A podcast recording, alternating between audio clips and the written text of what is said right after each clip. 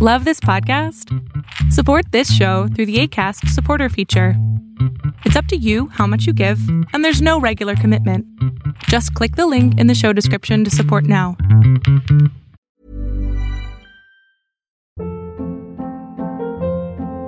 Hold up. What was that? Boring. No flavor. That was as bad as those leftovers you ate all week. Kiki Palmer here, and it's time to say hello to something fresh and guilt-free. Hello Fresh. Jazz up dinner with pecan-crusted chicken or garlic butter shrimp scampi. Now that's music to my mouth. Hello Fresh. Let's get this dinner party started. Discover all the delicious possibilities at hellofresh.com.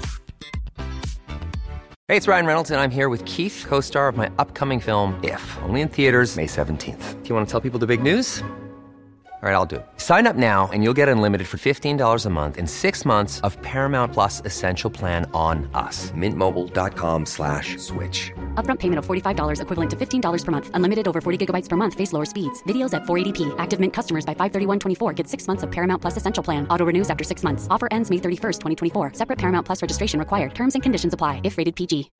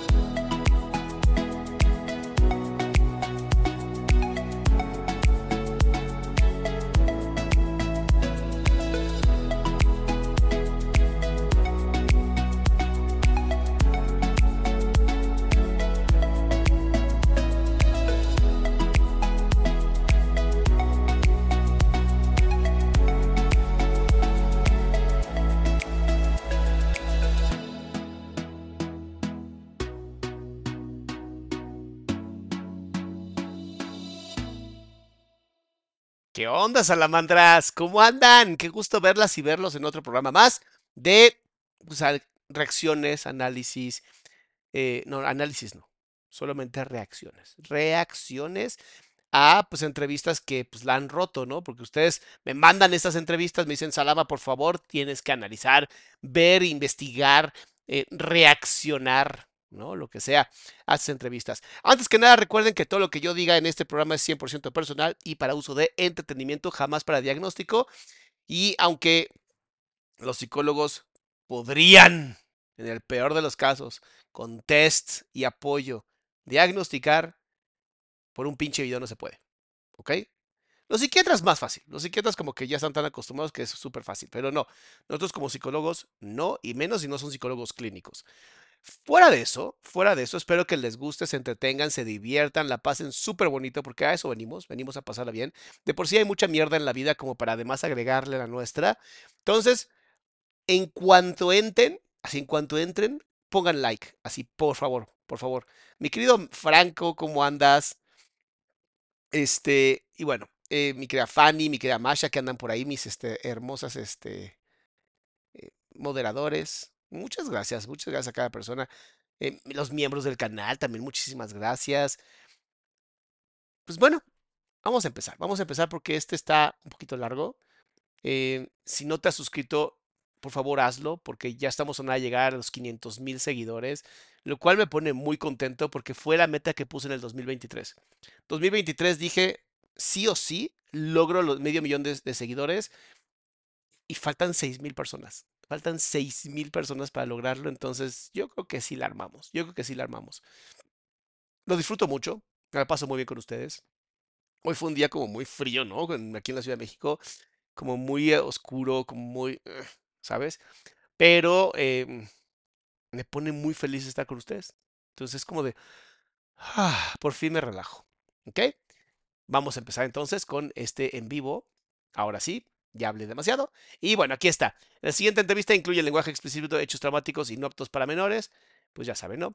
Déjame ver si aquí tenemos lo de el, hoy en la entrevista. Déjenme avanzar porque esto a ustedes no les interesa. Y aquí está. Entonces vamos a empezar. Recuerden que al final todo es una opinión personal, ¿no? Porque tengo que decirlo.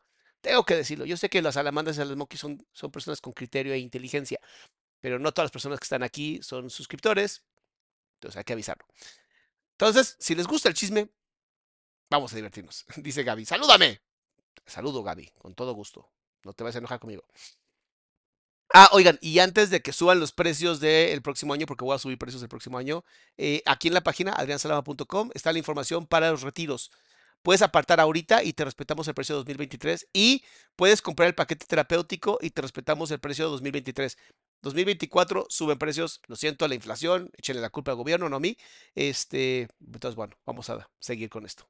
Pues bueno, una entrevista que tenía muchas ganas de hacer desde que vi que salió, no, desde que vi que entró a la casa de los famosos. Estamos en 1.25 la velocidad, por entonces no digas, ah, porque anda tan emocionado este, este Jordi. Es porque lo tengo en 1.25. Me conquistó igual que a todo mundo. Creo que poca. Eh, a ver. Desde que vi que salió, no, desde que vi que entró a la casa de los famosos, me conquistó igual que a todo mundo. No sé, no le creo. Pero bueno, vamos a decir que sí, vamos a decir que sí. La verdad es que Wendy tiene un humor muy cagado. Eh, la palabra. Creo que pocas veces nos dimos cuenta en un reality que alguien desde el día uno o dos decías, es que esta persona tiene que ganar y va a ganar. Y lo más lindo es que no ganó un reality show, ganó el cambio de toda una sociedad, el cambio de que toda la gente volteara a ver a una persona que antes, lamentablemente por su... Ay, no sé, no sé, Jordi. No sé, Jordi, siento que. Siento que te la estás jalando un poco, ¿no? La estás como. como exprimiendo mucho, como, eh, como empujando mucho esa batuta de. Ya, gracias a Wendy, ya hubo un cambio social y ya todo el mundo acepta a las personas trans. Mm, yo te invitaría a que entrevistaras a. O a lo mejor ya lo hizo. Luego digo esas cosas y alguien me dice, ya lo hizo. Entonces no sé. Pero bueno, si no lo has hecho, Jordi, te recomiendo Kenia Cuevas. Eh, siento que ella es un poquito más. Eh, para el tema de social trans. Digo, Wendy me encanta, es muy divertida. Es, ella, ella sí no, no, anda con tapujos, pero, pero no sé. Orientación sexual prejuzgaba, mucha gente, no todas, pero que mucha gente prejuzgaba y después dieron cuenta lo fantástico, lo genial, el alma, la forma de ser, la frescura de muchísima gente que también no hay que exagerar, ¿no? Ni todos los héteros son buenas personas, ni todas las personas de la comunidad LGBT son buenas personas. Gente mala hay en todas partes. Es más, te podría decir que la maldad no distingue de sexo, raza, orientación, privilegio, o sea, no, no distingue nada de eso.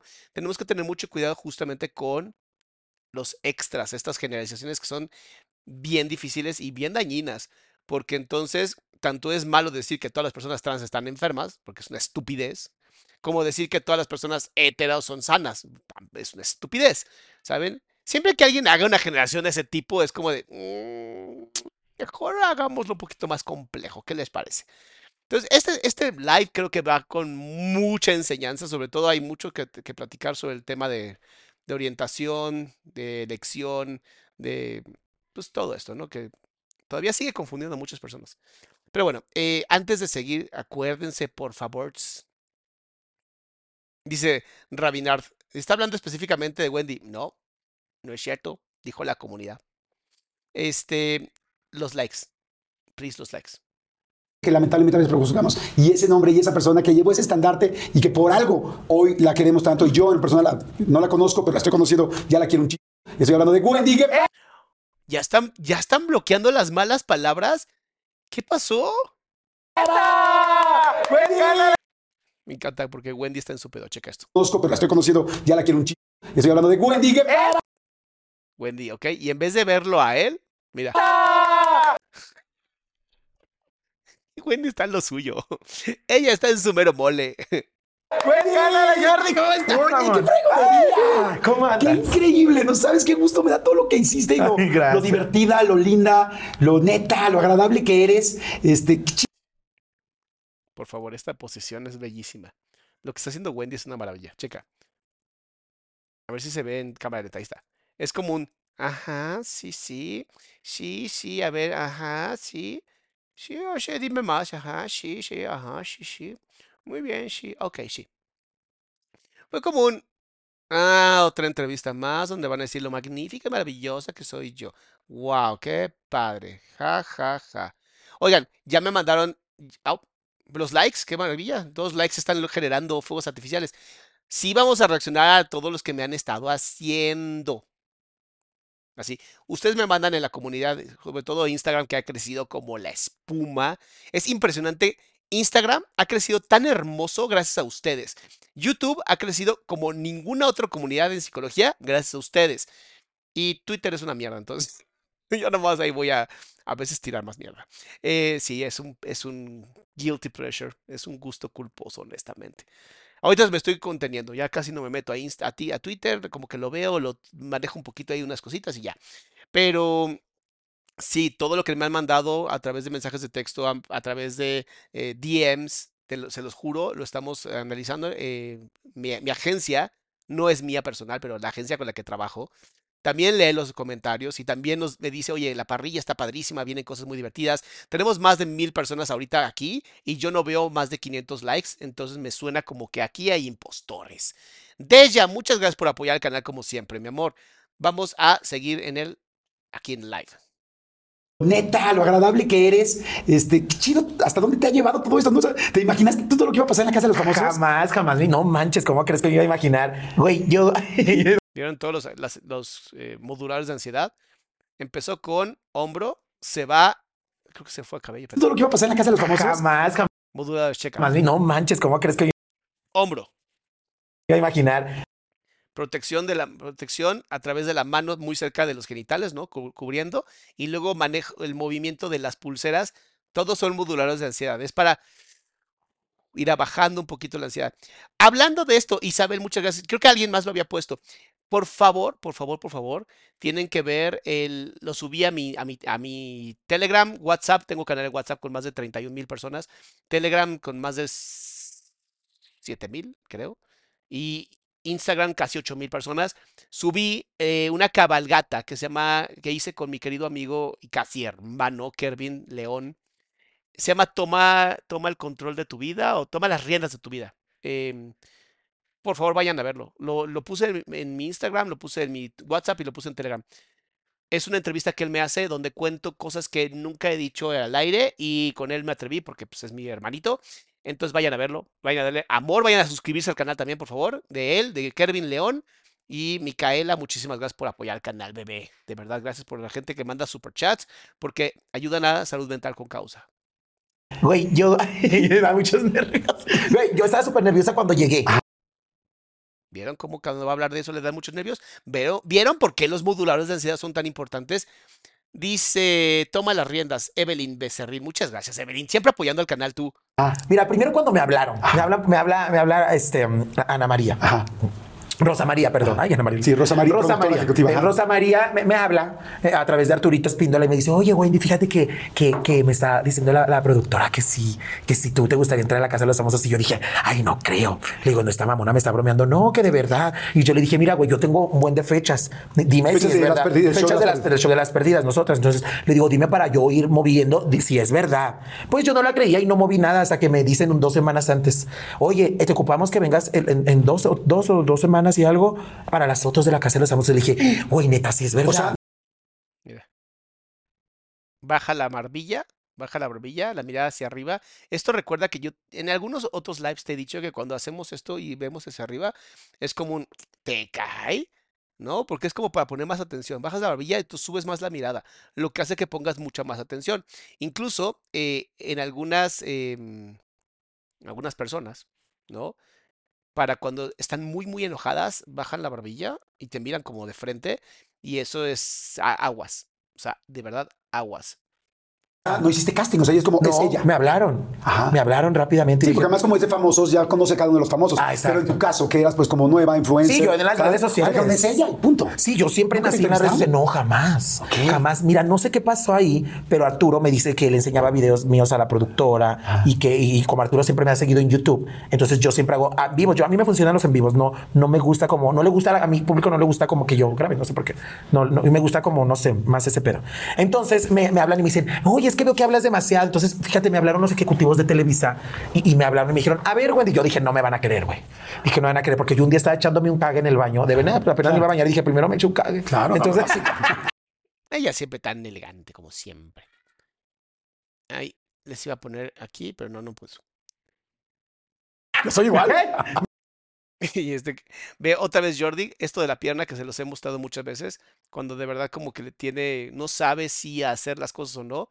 Y creo que sí YouTube habló con ellos, porque ah, están ya censurando las, las groserías y aquí hay agua en dos vasos, lo cual se me haría completamente estúpido, porque ¿por qué pondrías agua en dos vasos? Posiblemente pues ya son temas de y pues les dijeron que creen ya no podemos estar tomando porque nos desmonetizan. Mi querida Susana, muchas gracias por regalar cinco membresías, mi amor. Me siento y me, llaman. Ya ves que te hablan. Estabas y- sentada y y. Sí, güey, yo soy así, ni sabía ni que ni si O sea, supiera- las ejecutivas- si supieran los ejecutivos que yo. ¡ah! Entonces, la neta, la neta, yo me puse bien nerviosa porque pues aparece, ya ves que te marcan de Televisa y dicen, estás a punto de recibir una llamada de Televisa San Ángel. Y yo, ¡ah! Dije, ¡ay! Yo toda cagada. Entonces le digo, ah, Literal.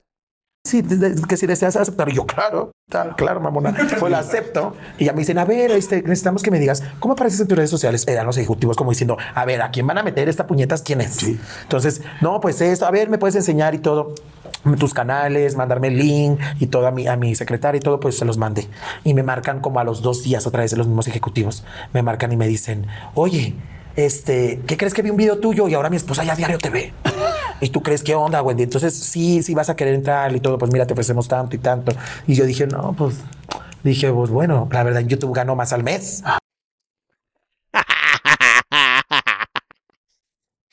No, o sea, pues, está, está chido, pero pues al parecer Televisa como que ya no le está yendo tan bien, ¿verdad? Porque gano más en YouTube.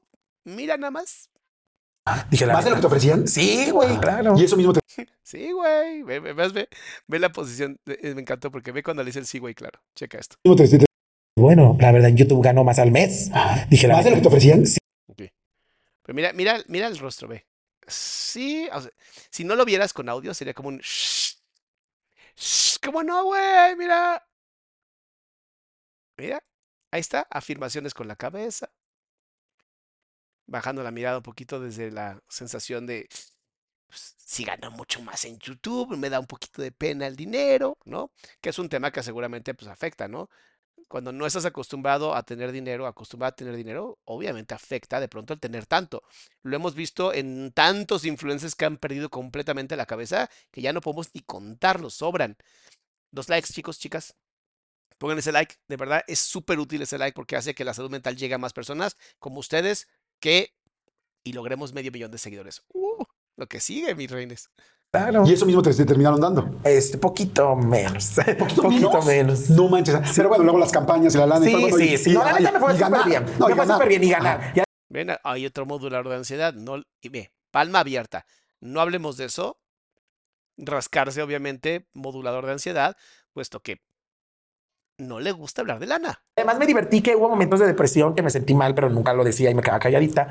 Pero la neta, este, pues yo estaba más que nada contenta. Yo te lo juro que yo soy hasta hubiera sido la más pendeja de decir, no me importa que no me paguen, yo voy. Porque yo dije, Sí qué lo hubieras hecho, ¿no? Sí, lo hubiera Claro. hecho, te lo juro, porque dije, qué chingón y todo. Pero también, güey, pues saqué mi casa, ah, o sea, la tenía que estar pagando y todo el pedo. Y yo decía, no mames, es que no, a ver si me alcanza. Y yo les dejé mis canales a mis amigas, ayúdenme en lo que yo estoy en la casa. Ustedes hacen como una mesa redonda en mi casa y, y hacen un desmadre en, mis, Para en que mi canal. generando para dinero. que siga, nomás no pasen las imágenes, puñetas, porque no lo quitan. Entonces nomás hablen de eso. No, fueron bien inteligentes los del FSI. Mejor se llevaron a mis amigas a a echar pedo y. No estás hablando con tarados, ¿va? Estás hablando con empresas gigantescas que se dedican a eso. La posición de apertura de brazos, puño cerrado, le dio coraje que no pudieron monetizar como ella quería. Como que dijeron, no, estas culeras, mejor tráigaselas. No sabía nada. Y yo no sabía nada. No yo, manches. yo encerrada, güey. Entonces llega el día y yo súper nerviosa voy a las fotos y nos tapan y todo y que no nos viéramos ni nada. Entonces, como a los primeros que fueron destapando, nos empezamos a hablar por mensaje. Y nos fuimos en el ¿Quiénes hotel. fueron los primeros que Poncho fue el primero que me habló. El primero que me habló fue Poncho. ¿Qué onda, güey? Ya supe que vas a estar y todo. Le dije, mira, güey, yo ya sabía que el Poncho es medio rudo y tiene un humor fuerte. O sea, su, su forma de ser es muy fuerte. Entonces la gente me decía, va a estar Poncho, ten cuidado, es bien homofóbico y te la va a hacer yo. Y yo la neta dije, no mames. ¿Vieron cómo sí? Sí estaba nerviosa. Su cuerpo está hablando perfecto. Dije, la iba, iba con miedo, pero también iba como, como retadora, güey. Ah. Dije, a ver, si me Pero la tú también eres muy casona. Sí, yo dije, si alguien me la hace de pedo, no, que lloren en mi casa, que lloren en las de otros. Claro. Dije, no, no mames. O sea, yo dije, que mi mamá esté viendo cómo me están haciendo mierda ahí adentro. Prefiero yo hacerlos mierda y que me vale madre que me saquen. Entonces yo dije, no, pues yo iba con mi, yo iba a ver si es cierto que muy perros. Y iba con eso, pero también iba yo a tratar después de ser amigos. Y, porque yo, la neta, no, es muy poca la gente que me cae mal. No tengo gente que me caiga mal, güey. Siempre yo me he llevado bien con todo el mundo. Qué bueno. Entonces, la neta, entró y que me ponen de pareja para entrar con el pinche poncho. Fíjate que sí le creo lo que está diciendo. Sobre todo piensa en esto. Siempre hay dos opciones en la vida, ¿no? Siempre, o más. Pero bueno, vamos a pensar que hay dos nada más. Una de ellas es, sabes perfectamente que eres una persona, pues, diferente, no eres típica o típico. Y entonces te quedan dos opciones. Encabronarte por no ser típico o pasar a lo mejor que puedas porque pues, ya sabes que no eres típico. Normalmente siempre elegimos la versión de vamos a joder nuestra existencia y en el camino a ver si jodemos a alguien más, porque nos encanta el drama a los seres humanos. Pareciera que, que nacemos con un cerebro dispuesto al drama. Que si te pones a pensar, el cerebro nada más está diseñado para tu supervivencia, no para el drama. Y si el drama hace que la gente te quiera un poquito más y te papache, pues está padre, ¿no? Te da un cierto tipo de supervivencia. La pregunta es, ¿tú quieres seguir así? ¿Tú quieres seguir viviendo la vida siendo cuidado o cuidada por el drama en vez de admirada y posiblemente hasta odiada, odiado por tu éxito. Mi querida Maggie, muchas gracias por el apoyo al canal. Yo te diría, no es para todos, ni todas, ¿no? Pero si lo sabes manejar, el precio del éxito de ser tú misma o tú mismo y ser auténtico es una belleza. O sea, de verdad es una belleza. Entramos juntos. Oye, pero como te dijo, oye, vas a entrar, tal, tal, que te dijo, vamos a hacer dijo, una vamos a hacer equipo, vamos a hacer equipo, Oye, además, güey. digo, Poncho no era tonto, porque como se mueve muy bien en redes, sabía que tú estabas muy fuerte en redes y sabía que evidentemente tú ibas a llamar mucho la atención. Jordi dándole consejos a Wendy sobre cómo ganar la casa de los famosos. Perfecto. O sea que Poncho también estaba yendo por ti como diciendo, está va a ir muy bien. Sí, y yo también sé que Poncho es muy fuerte Sí, en redes. es muy fuerte, Yo sé, y él tenía más seguidores que yo. Tenía. Ay, Muchas gracias, Raimundo. ay, no. Tenía. Tenía, perra, no es cierto, lo amo al Poncho. Y S- s- u- ¿Ubican cómo de pronto Jordi sí es 100% hiperempático? O sea, esta, esto que hizo es que yo tenía. Ay, no. Tenía. Tenía, perra. Eso se llama hiperempatía. Literalmente se sale de su personaje para empezar a imitar y, reflejar mucho de lo que hace ella para generar esa, esa, o sea, esa conexión, ese rapport. Cuando es gente más seria, Jordi como que lo intenta, ¿no? Como que intenta acercarse, pero no puede, y entonces se retrae. Con ella se está dejando ir, le está aflorando todo, ¿sabes? Está muy padre, muy interesante cómo, cómo se vincula de esa manera tan, tan empática. Micaela dice, ¿podrías hablar de siempre perdí? ¿Podrías hablar de siempre pedir toda la información al psicoterapeuta? El mío cuando yo quería dejar terapia llamó a mi pareja para decirle que lo quería denunciar por... Ajá, y cuando procedí legalmente no tenía ningún estudio. Micaela, gracias por el apoyo, gracias por hacer este llamado. Susana, gracias también por el apoyo, pero muy importante lo que Micaela está poniendo.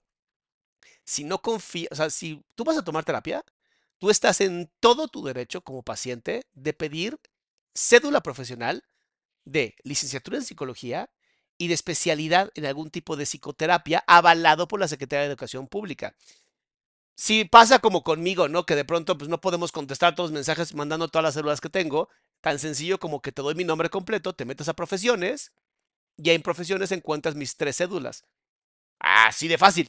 Cédulas profesionales que están avaladas por la Secretaría de Educación Pública. No importa la institución que te las dio, lo que importa es que sea de gobierno, UNAM o Secretaría de Educación Pública. Esto que le está pasando, eh, lo que te pasó a, Micaela, de que denuncia a este abusador y cuando, cuando entra a la parte del Ministerio Público se dan cuenta que ni siquiera tiene licenciatura, se podría meter incluso ahora como un fraude y una este, usurpación de, de- profesión. Lo que pasa es que, pues bueno, México mágico, ¿no? Este, ¿qué va a hacer? ¿No? Ojalá, ojalá, mi querida Micaela, haya justicia. por lo menos desde la parte de que pues, puede haber un daño de salud mental y eso es gravísimo, gravísimo. Entonces, cualquier psicoterapeuta que te diga yo puedo dar terapia, acompañamiento psicológico, orientación emocional, sí o sí tiene que tener una cédula profesional con especialidad o maestría. Si no tiene cédula profesional con, o sea, si no tiene la cédula de la licenciatura, más aparte especialidad y maestría, y o maestría, porque puede ser y o maestría, no puede dar terapia. Y no puede dar acompañamiento psicológico y no puede dar coaching y esas mamadas que no sirven para un carajo porque es mentira. Si no tuviste especialidad o maestría, simplemente no te supervisaron. Y si no te supervisaron, ¿cómo mierda vas a dar terapia? Así de sencillo. Mi toquilla Wendy es la mejor. Saludos, Doc. Gwen, muchas gracias, Gwen. Después de yo haber ventilado eso, sigamos con Wendy. Es cierto, lo amo al poncho. Y, y, luego, este, pues yo dije, pues sí, dije, pues vamos a calarnos igual allá adentro. Si no, no jala, pues nos mandamos a la reata y cada quien por su lado. Entonces, ya después de tiempo, pasan días, pasan días, nos llega lo del hotel donde te encierran. Si te encierras, que te encierras como me, cinco me días. manda mensaje Sergio Mayer a mi WhatsApp. Yo dije, ah, cabrón, ¿quién es? ¿Qué onda, hermosa? Soy Sergio Mayer, ¿cómo estás? Y todo. ¿El de Garibaldi? Sí, y yo, Sergio. Y me dice, sí, me dijo, ¿qué onda? ¿Cómo estás? ¿Qué sabe qué? Y todo. Y, y también yo le mandé mensaje yo a Paul, porque sabía, fue a los que fueron destapando, Ajá. fue a los que empezamos a, a hablarnos. Hablé con Apio, este, con nada más. Y Yo tengo una pregunta. ¿Cómo tenían sus teléfonos? Había como una tregua así de entre tú y yo no nos, no nos vamos Sí. a nominar. Nos vimos en el hotel, ahora sí lo puedo decir, nos vimos en el hotel, nos escapamos de la habitación, hicimos como dos reuniones en el cuarto de Sergio y me puse hasta el culo. Todos haciendo estrategia, ellos hablando, es que vi que Nicolás lo platicó porque ya le platicaron a Nico. Entonces estaba Poncho, Sergio, Mariclé, Sofía, Paul, Apillo. Pero yo peda, güey. Ellos, no, güey, ¿que ¿quién son los demás que van a entrar? Hay que fijarnos primero. ¿Se acuerdan que en algún punto creo que Poncho lo dijo, ¿no? De que Poncho y Sergio, sí, fue el que vimos de Poncho, donde hablaron de cómo ellos ya tenían este, este trabajo muy claro, cómo iban a hacer las cosas. O sea, al final, cuando ya conoces cómo funciona el sistema, puedes abusar del sistema. Así como funciona. Lo que pasa es que Wendy no lo conocía. Y yo creo que estos nunca se dieron cuenta del poder que iba a tener esta mujer hasta el último día donde dijeron, diablos, o sea, fue mucho más fuerte de lo que esperábamos. Y está bien, ¿no? Al final en estos juegos, pues todo se vale mientras no sea violencia. Em, es que acabo de leer uno que me quedé estúpido. De Gaviota, dice, "Us- eh, le pasó a mi hija con un ginecólogo falso. Madre Santa. Eso, eso sí es un mega super delito. O sea, bueno, ya, me quedé en shock con eso. Primero vamos a sacar a los, a los extranjeros y todo. Es- Va a estar Nicola, Nicola y, y, y- Jorge. Y yo decía, pues ¿quién son? Yo la neta, yo no los conocía. Y yo había estado en Guerreros una vez y conocí a Nicola y ni me acordaba. La neta. Yo no me acordaba, pues ese día lo conocí, bla, bla, bla. Fui al, al- al programa y me fui a la... Entonces... Literal, ¿eh? Sí, literal, literal. ¿Ya vieron cómo sí están quitando todas las groserías del programa? Chale, yo creo que voy a tener que empezar también a quitar las mías. Es verdad. Dice Vania, perdón, es que está muy interesante también el chisme aquí del chat, eh, perdón. Dice, yo le pedí a mi terapeuta su cédula y se ofendió. Me dijo que no me podía dar esa información y que tenía que empezar como una relación de confianza con él. No, no, no, no, no, no, no. Mira, mira, acá, acá, eso es lo que te está. O sea, eso es mentira, eso es mentira, mentira completa. Así, tienes que empezar una relación de confianza conmigo. Sería una relación de confianza si supiera quién diablos eres. O sea, eso se llama manipulación. Huye, huye lo más rápido que puedas, porque no solamente no se debería de ofender, tenemos la obligación de mostrar nuestros títulos y nuestras eh, cédulas para hacer que la gente se sienta bien cuando tienes un consultorio. Hoy que estamos por internet, sí o sí, sí o sí, tienes que mostrar eso. O sea, na- no te pueden decir, no te lo puedo mostrar. No, no, no la tienes. Así de sencillo. La relación de confianza empieza cuando yo abro mi corazón y tú abres tu corazón y tenemos y literalmente mostramos nuestras cartas.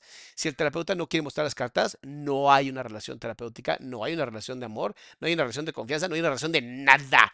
Es un charlatán y peligroso porque está jugando con tu cerebro. Güey, me voy. Y yo, eh, los dos días que nos vimos, todos platicando, platicando, platicando, y yo peda.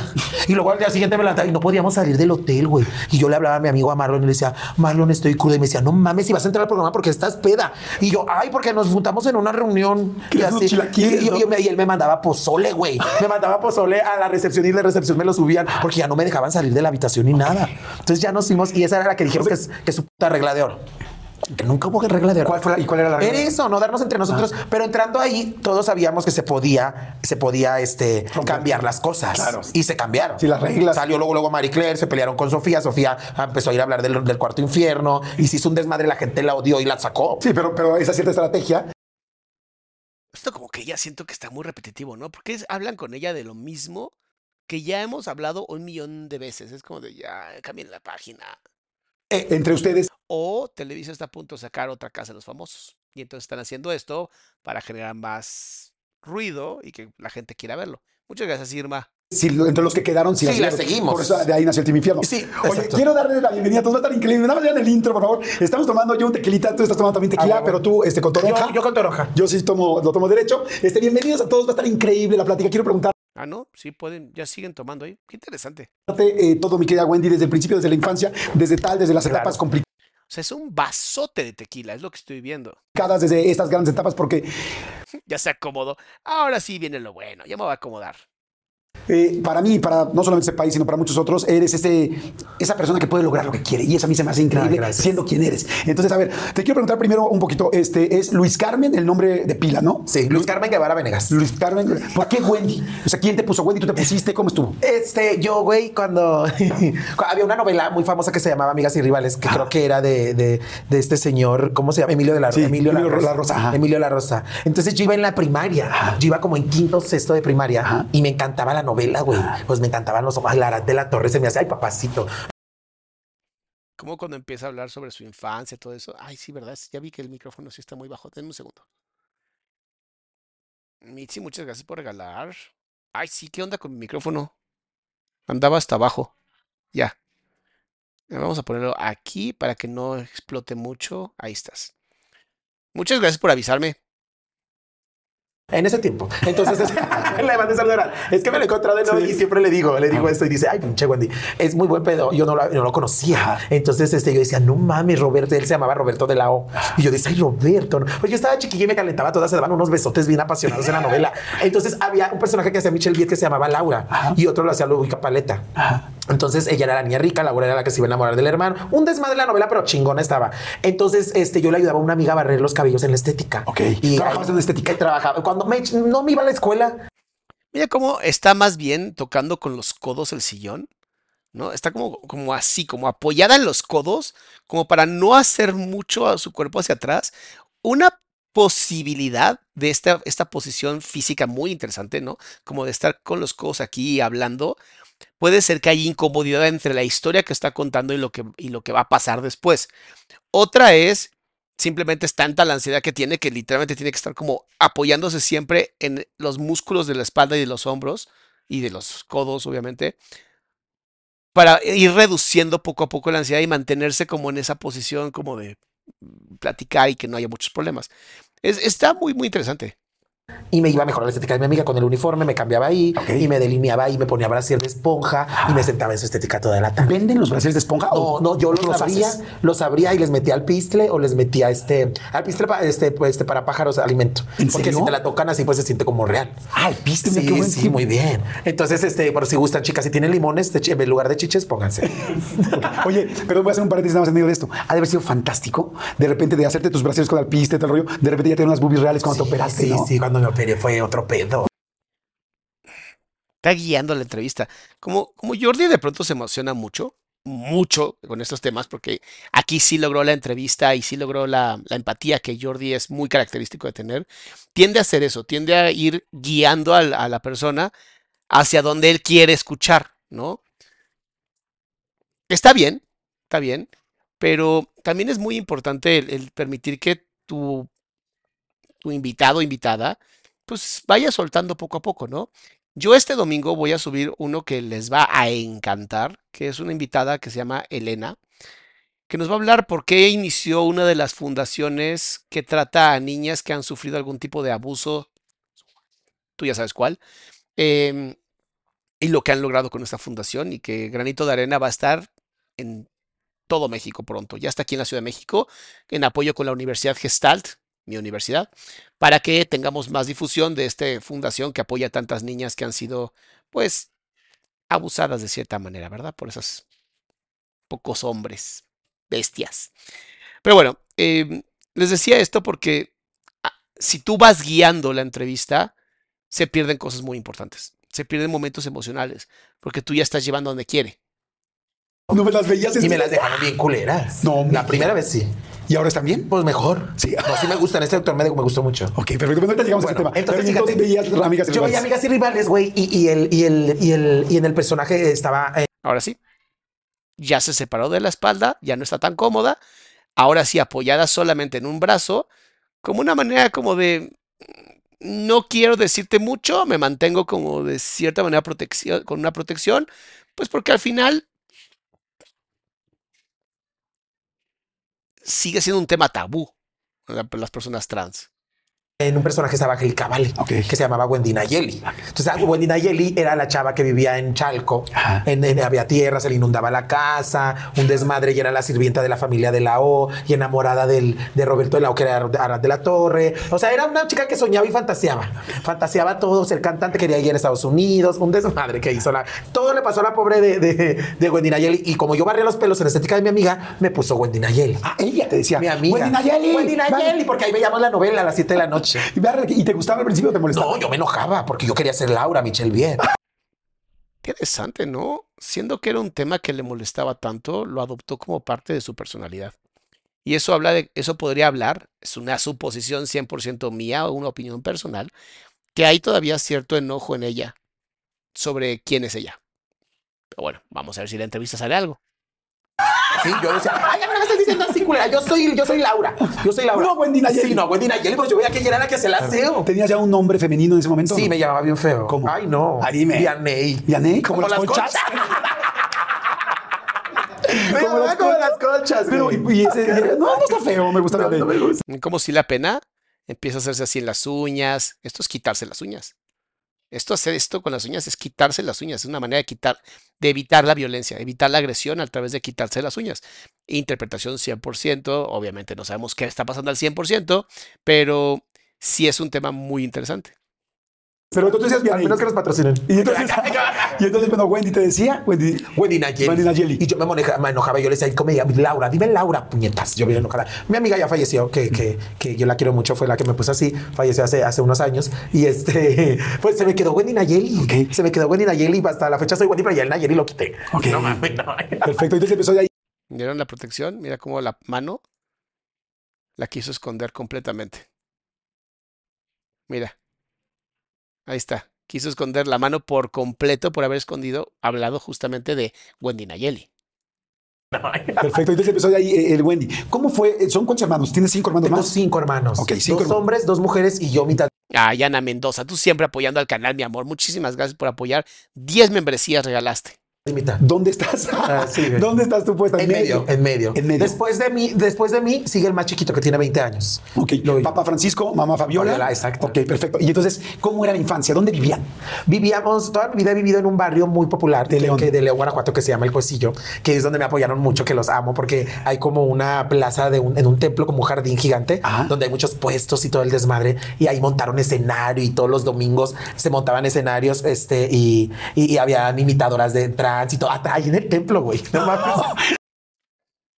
Nada más este, no mames, es muy real. Muy de. Hasta en el templo tenemos personas imitadoras. Y yo decía, pero el padre dice que se ataca todo. El padre se atacaba todo. Pero no sé, fue tanto el, escándalo Sí, de este programa. No, de hacer, este hacer el orgullo de Cuest, ¿cómo Sí, el Cuestillo? orgullo del cuecillo. Del Entonces, Cuestillo. Todos los domingos montaban una pantalla y toda la gente ahí, pero un chingo de gente. Pero no dentro de la iglesia. No, no, no, afuera. Hace cuenta el escenario le daba la espalda a la iglesia. Ok. Entonces yo decía, wow, ya cuando salí, que ahorita te voy a platicar eso más adelante. No, no, quiero preguntarte cuando Entonces, güey, saliste, yo, yo, yo empecé a, a, pues, cuando fui creciendo, que, que fui en la, ¿Ok? Otra vez se despega del, del asiento como para ir a contarle un secreto. Entonces te voy a contar algo que pasó, ¿no? Se separa un poquito, se acerca más a él, se genera más ese vínculo. que lleva en el kindercito y eso, no tenía obviamente mi mentalidad de tener relaciones ni, me, ni, ni de besar a un niño, pero a mí me gustaba estar con los niños y yo quería traer falda. O sea, yo me acuerdo de eso, pero no Estamos tenía... hablando del kinder. Del kinder. Ok. Yo, yo tenía en mi mente eso de Ahora, alejándose físicamente, ve, ya se alejó mucho más de Jordi, porque le está contando algo muy íntimo y Jordi está muy encima. Otra vez las manos de Jordi agarrándose la pierna, ¿no? pero otra vez Jordi muy encima. Aquí obviamente es un, es un trabajo mucho de, de- sensibilidad de qué tanto estoy invadiendo no al, al, al entrevistado entrevistada, que ya se empieza como a hacer un poquito más lejos. Tener falda y el cabello, yo me ponía medias, las pantimedias de mamá en la cabeza o su ropa cuando ya no estaba, yo, y me regañaban mi papá, no, cabrón, no te pongas eso. Mi papá siempre fue alcohólico y drogadicto cuando yo, en mi infancia. Ahorita, ahorita me platicas toda esa parte. Entonces, pero entonces te ponías todo eso desde el kinder. Desde el ¿Y con las niñas te gustaba estar? Me gustaba estar con las niñas, pero con ellas del brazo y jugar con ellas como si yo fuera una niña. Y los niños me gustaba abrazarlos y todo. No te digo, todavía no tenía esa mentalidad de sexo, obviamente jamás. sí. Entonces, Pero este, quería abrazarlos y todo. No te digo, todavía no tenía esa mentalidad de sexo. Aquí está enojada, mira. Mentalidad de sexo, obviamente jamás. Ahí está. Eso es lo que quería. Es, que fue un microsegundo. Eh, Esto incluso hay enojo y hay asco. Ahí está. ¿Lo viste? A esta zona. Esto que estás viendo aquí es una muestra de mucho enojo. Y ahora entiendo por qué se alejó, porque seguramente nos va a hablar sobre el tú sabes, evento que tuvo ella, donde pues creo que fue un primo o algo así, ¿no? O un vecino enfermo de la cabeza, pues hizo cosas con ella que no debería haber hecho. Pero por eso se muestra mucho en su físico, en su, fi- en su fisionomía, el, el asco y enojo al mismo tiempo. Sí. Entonces, Pero este, quedaba muy clara Me vieron como, y automáticamente, pum, se regresa y vuelve a poner una pantalla. Como tu orientación sexual. o Pues, sea, era como mujeres como yo soy me de gustaban las. Barbies mucho, me gustaban las muñecas, no, lo, lo de niños no me gustaba nada de niño. Entonces, yo creo que en ese tiempo, cuando, bueno, de todas las familias que tienen a una persona de la comunidad gay o trans en su casa, los primeros que se dan cuenta siempre son los papás. Claro, son los primeros que lo evaden.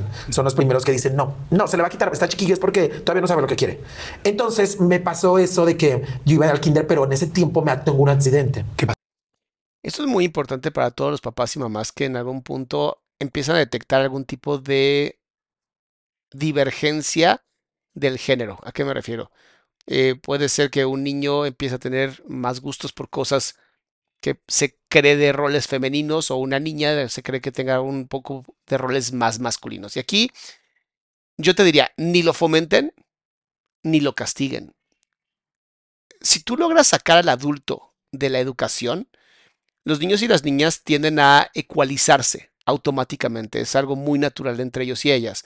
Esto es, encuentran este equilibrio entre qué está bien y qué no entre ellos como, como grupo. Los papás que buscan así de, oh, ya le gustan las muñecas a mi hijo, ah, debe ser trans, ¿no? Y entonces ya empiezan a hacer todo para, para empujarlo hacia esa comunidad, aguas, porque eso es violencia. Porque todos los niños y las niñas, hasta la adolescencia, tienen momentos homoeróticos, tienen momentos donde no saben si son de aquí, de allá o de acullá. Y está bien, es parte de irse descubriendo. Que tú lo empieces a empujar ya no es un descubrimiento, ya es una agenda. Y eso es muy violento. Y también ne- negarlo, negarlo por completo. Si ya lo viste, si te está pidiendo cosas y tú lo niegas, no, eso no se hace y no sé qué, también es violencia. Porque entonces no estás permitiendo el sano desarrollo del niño o de la niña. Entonces, mientras tú no te metas en el sano desarrollo, tanto omitiéndolo como fomentándolo, tu hijo y tu hija en algún momento va a detectar qué es lo que necesita, qué es lo que quiere. Y nuestro trabajo como papás, realmente el único trabajo que tenemos como papá- papás, es apoyar y dar seguridad de que todo va a estar bien y que vamos a amarlos y amarlas sin importar preferencias, orientaciones o ese tipo de cosas. Apliquen la que yo siempre aplico. Si me dices la verdad, no hay consecuencias. Y cúmplanlo, porque es lo más importante. Pasó. Me atropellan y me pusieron 86 puntadas de aquí hasta acá porque se me vino todo el cuero cabido hacia acá. Me atropelló una camioneta. Eh, la- eh, ¿Cómo, cómo saliendo fue? de mi casa. Ajá. Mi hermana mandó a mi hermano por dulces y cositas así. Entonces cruzo y le digo, no, espérame, espérame, porque yo llorando que lo quería acompañar, me cruzo y yo no vol- voltea bien, peñe- bien pendeja hacia el lado contrario. Voltea Pues así que digas, no, bien pendeja, no. El problema es que en México no tenemos ningún tipo de educación vial y esto pasa muy seguido. Lado contrario. Entonces la camioneta, no, güey, estaba me aventó, güey. Sí, estaba chiquita, güey. Entonces te avienta la camioneta. Y se regresa dos veces hacia atrás para darme bien. como un animal asesino, como una bestia asesina, pero los animales son bien chidos. Entonces, de la patada.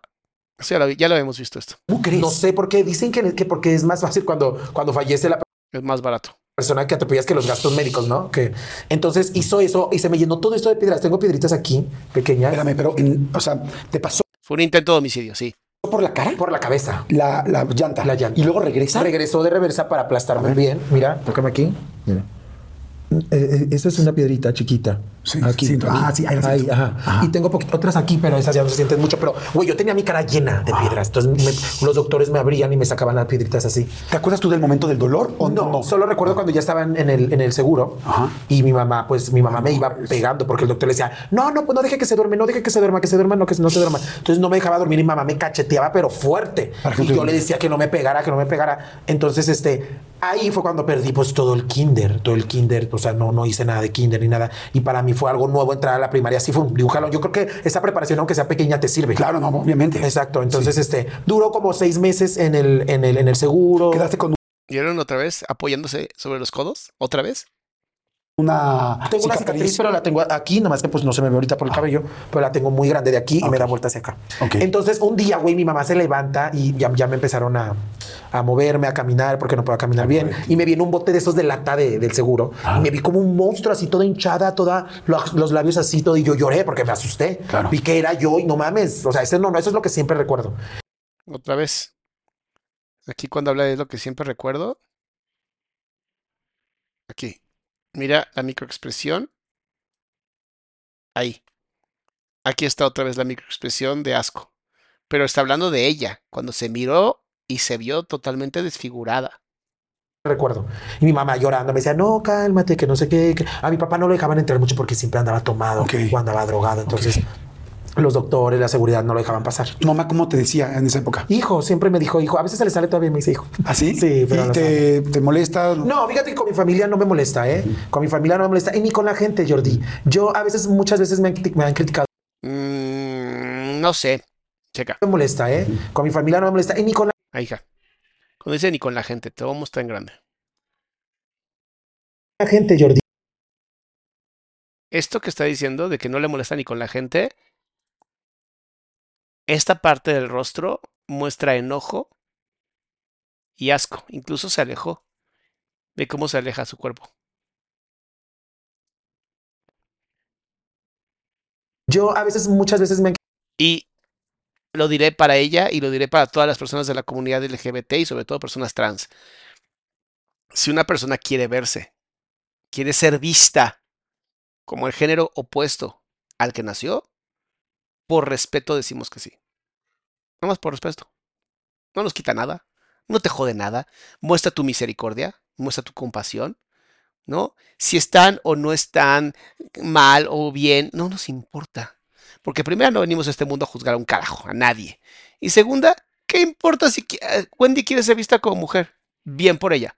¿Cuál es el problema? A mí no me afectan absolutamente nada. Obviamente donde tenemos los problemas no es en las personas, sino cuando la política toma algo y lo hace popó como lo hace todo en la política. Ahí es donde la gente sí empieza a decir, ¿qué onda con esto? ¿Sabes? Entonces, si en algún momento, ¿no? Dice, a Wendy no le molesta. No, no, sí molesta. Sí le molesta, nada más ella ya simplemente lo aprendió a soportar. Pero le molesta a cualquiera. A cualquiera. Si tú te quieres de una manera y te quieren ver de otra, ¿no? Yo me quiero ver como multimillonario. Pues trabájale, güey. Trabájale para ser multimillonario. me han criticado las la- personas de la comunidad gay o comunidad trans. No todas, muchas este, Los he dicho siempre. No importa de qué comunidad seas. Gente mala existe en todas partes. respetan la decisión que yo tengo y lo que y mi forma de pensar, porque yo siempre he respetado la decisión de, de, de cada quien y su manera de ver la vida, ¿Vieron otra vez? Otra vez cara de asco cuando dijo eso, la manera de ver la pensar, vida. porque yo siempre he respetado la decisión de, de, de cada quien. Y Aquí no sé con de quién haya pensado, pero mira. Otra vez. Como si hubiera olido el peor pedo de su vida. Por eso les digo que es cara de asco. manera de ver la vida, me gusta siempre respetar. Entonces decía, hijo, Me ¿Vieron? Me gusta respetar, afirma con la cabeza.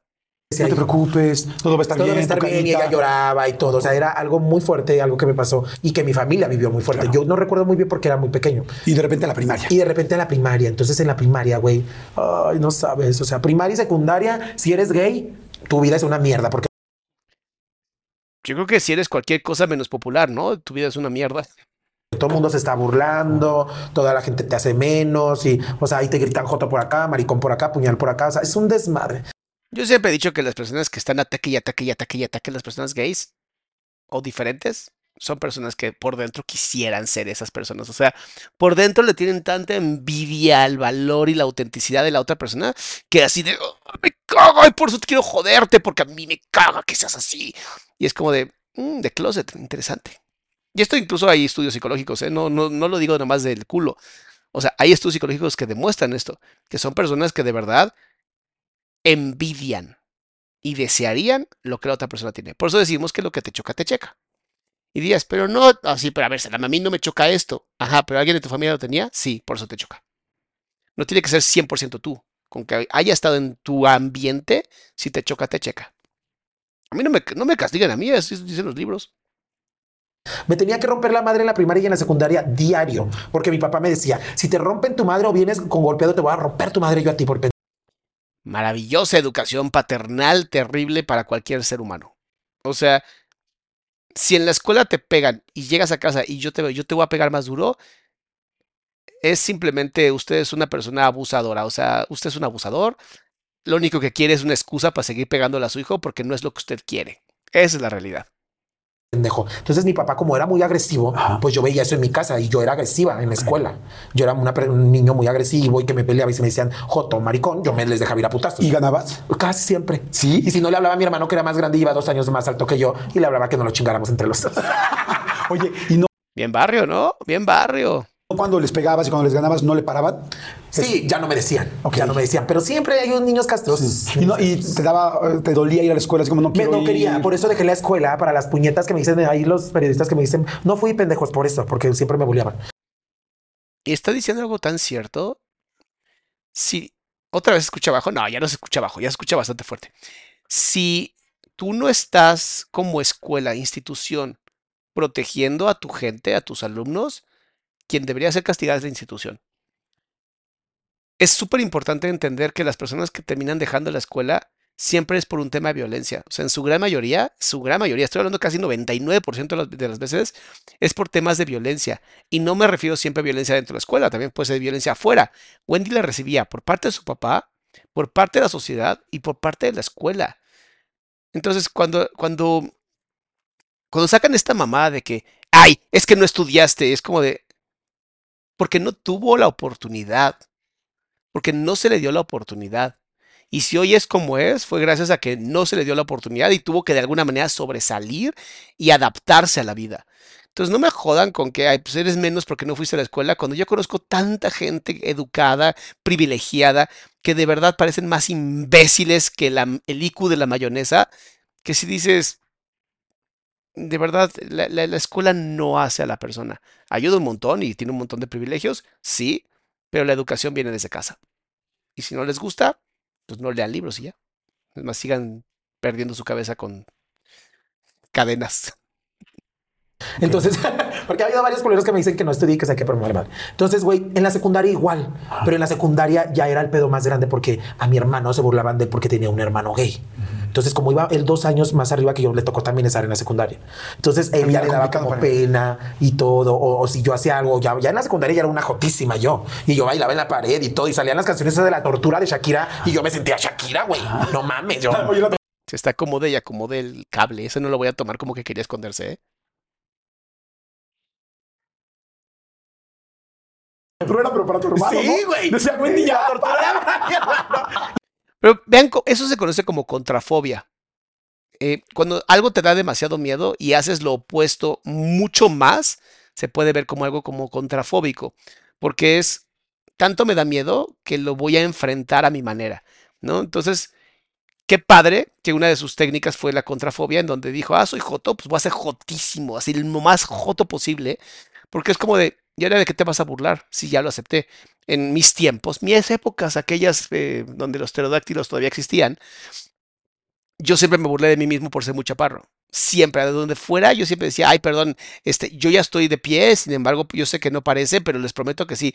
Es que cuando yo nací, así siempre hacía cosas, me burlaba de mí, porque había aprendido que si yo me burlaba de, de mí, no había forma que nadie más se pudiera burlar, porque ya me había yo burlado. Sigamos. Y güey, lo que pasaba es que después empezamos a tener muy mala, muy mala relación de hermanos él y yo. Ok. Porque él ya se avergonzaba, le decían tu hermano el maricón y tu hermano hizo esto, tu hermano se hizo, hizo le andaba agarrando a tal y así.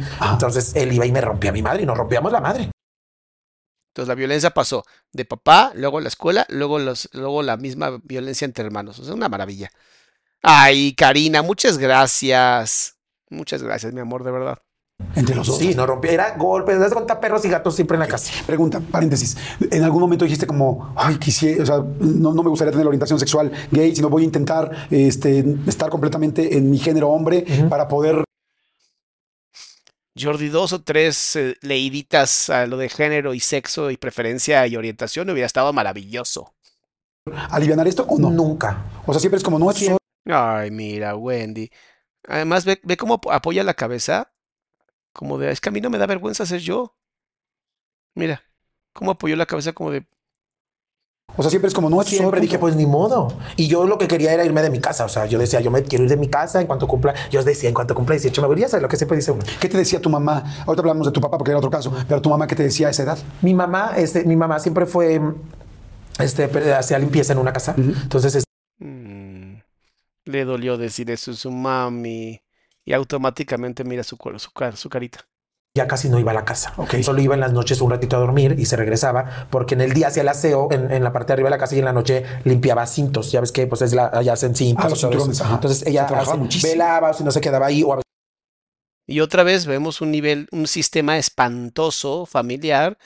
Muchas gracias, Gwen, por regalar membresías. Chequen qué horrible sistema familiar.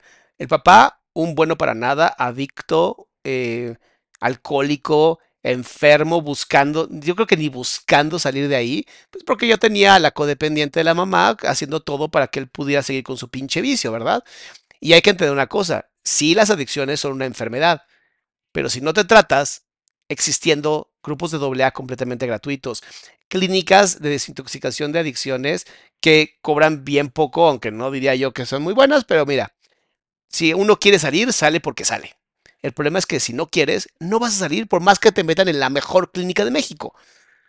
Entonces, ese nivel de violencia, aunado a una madre completamente ausente porque tenía que trabajar, porque el otro huevonazo nada más todo se lo metía por la nariz o por la boca, ¿qué te quedaba?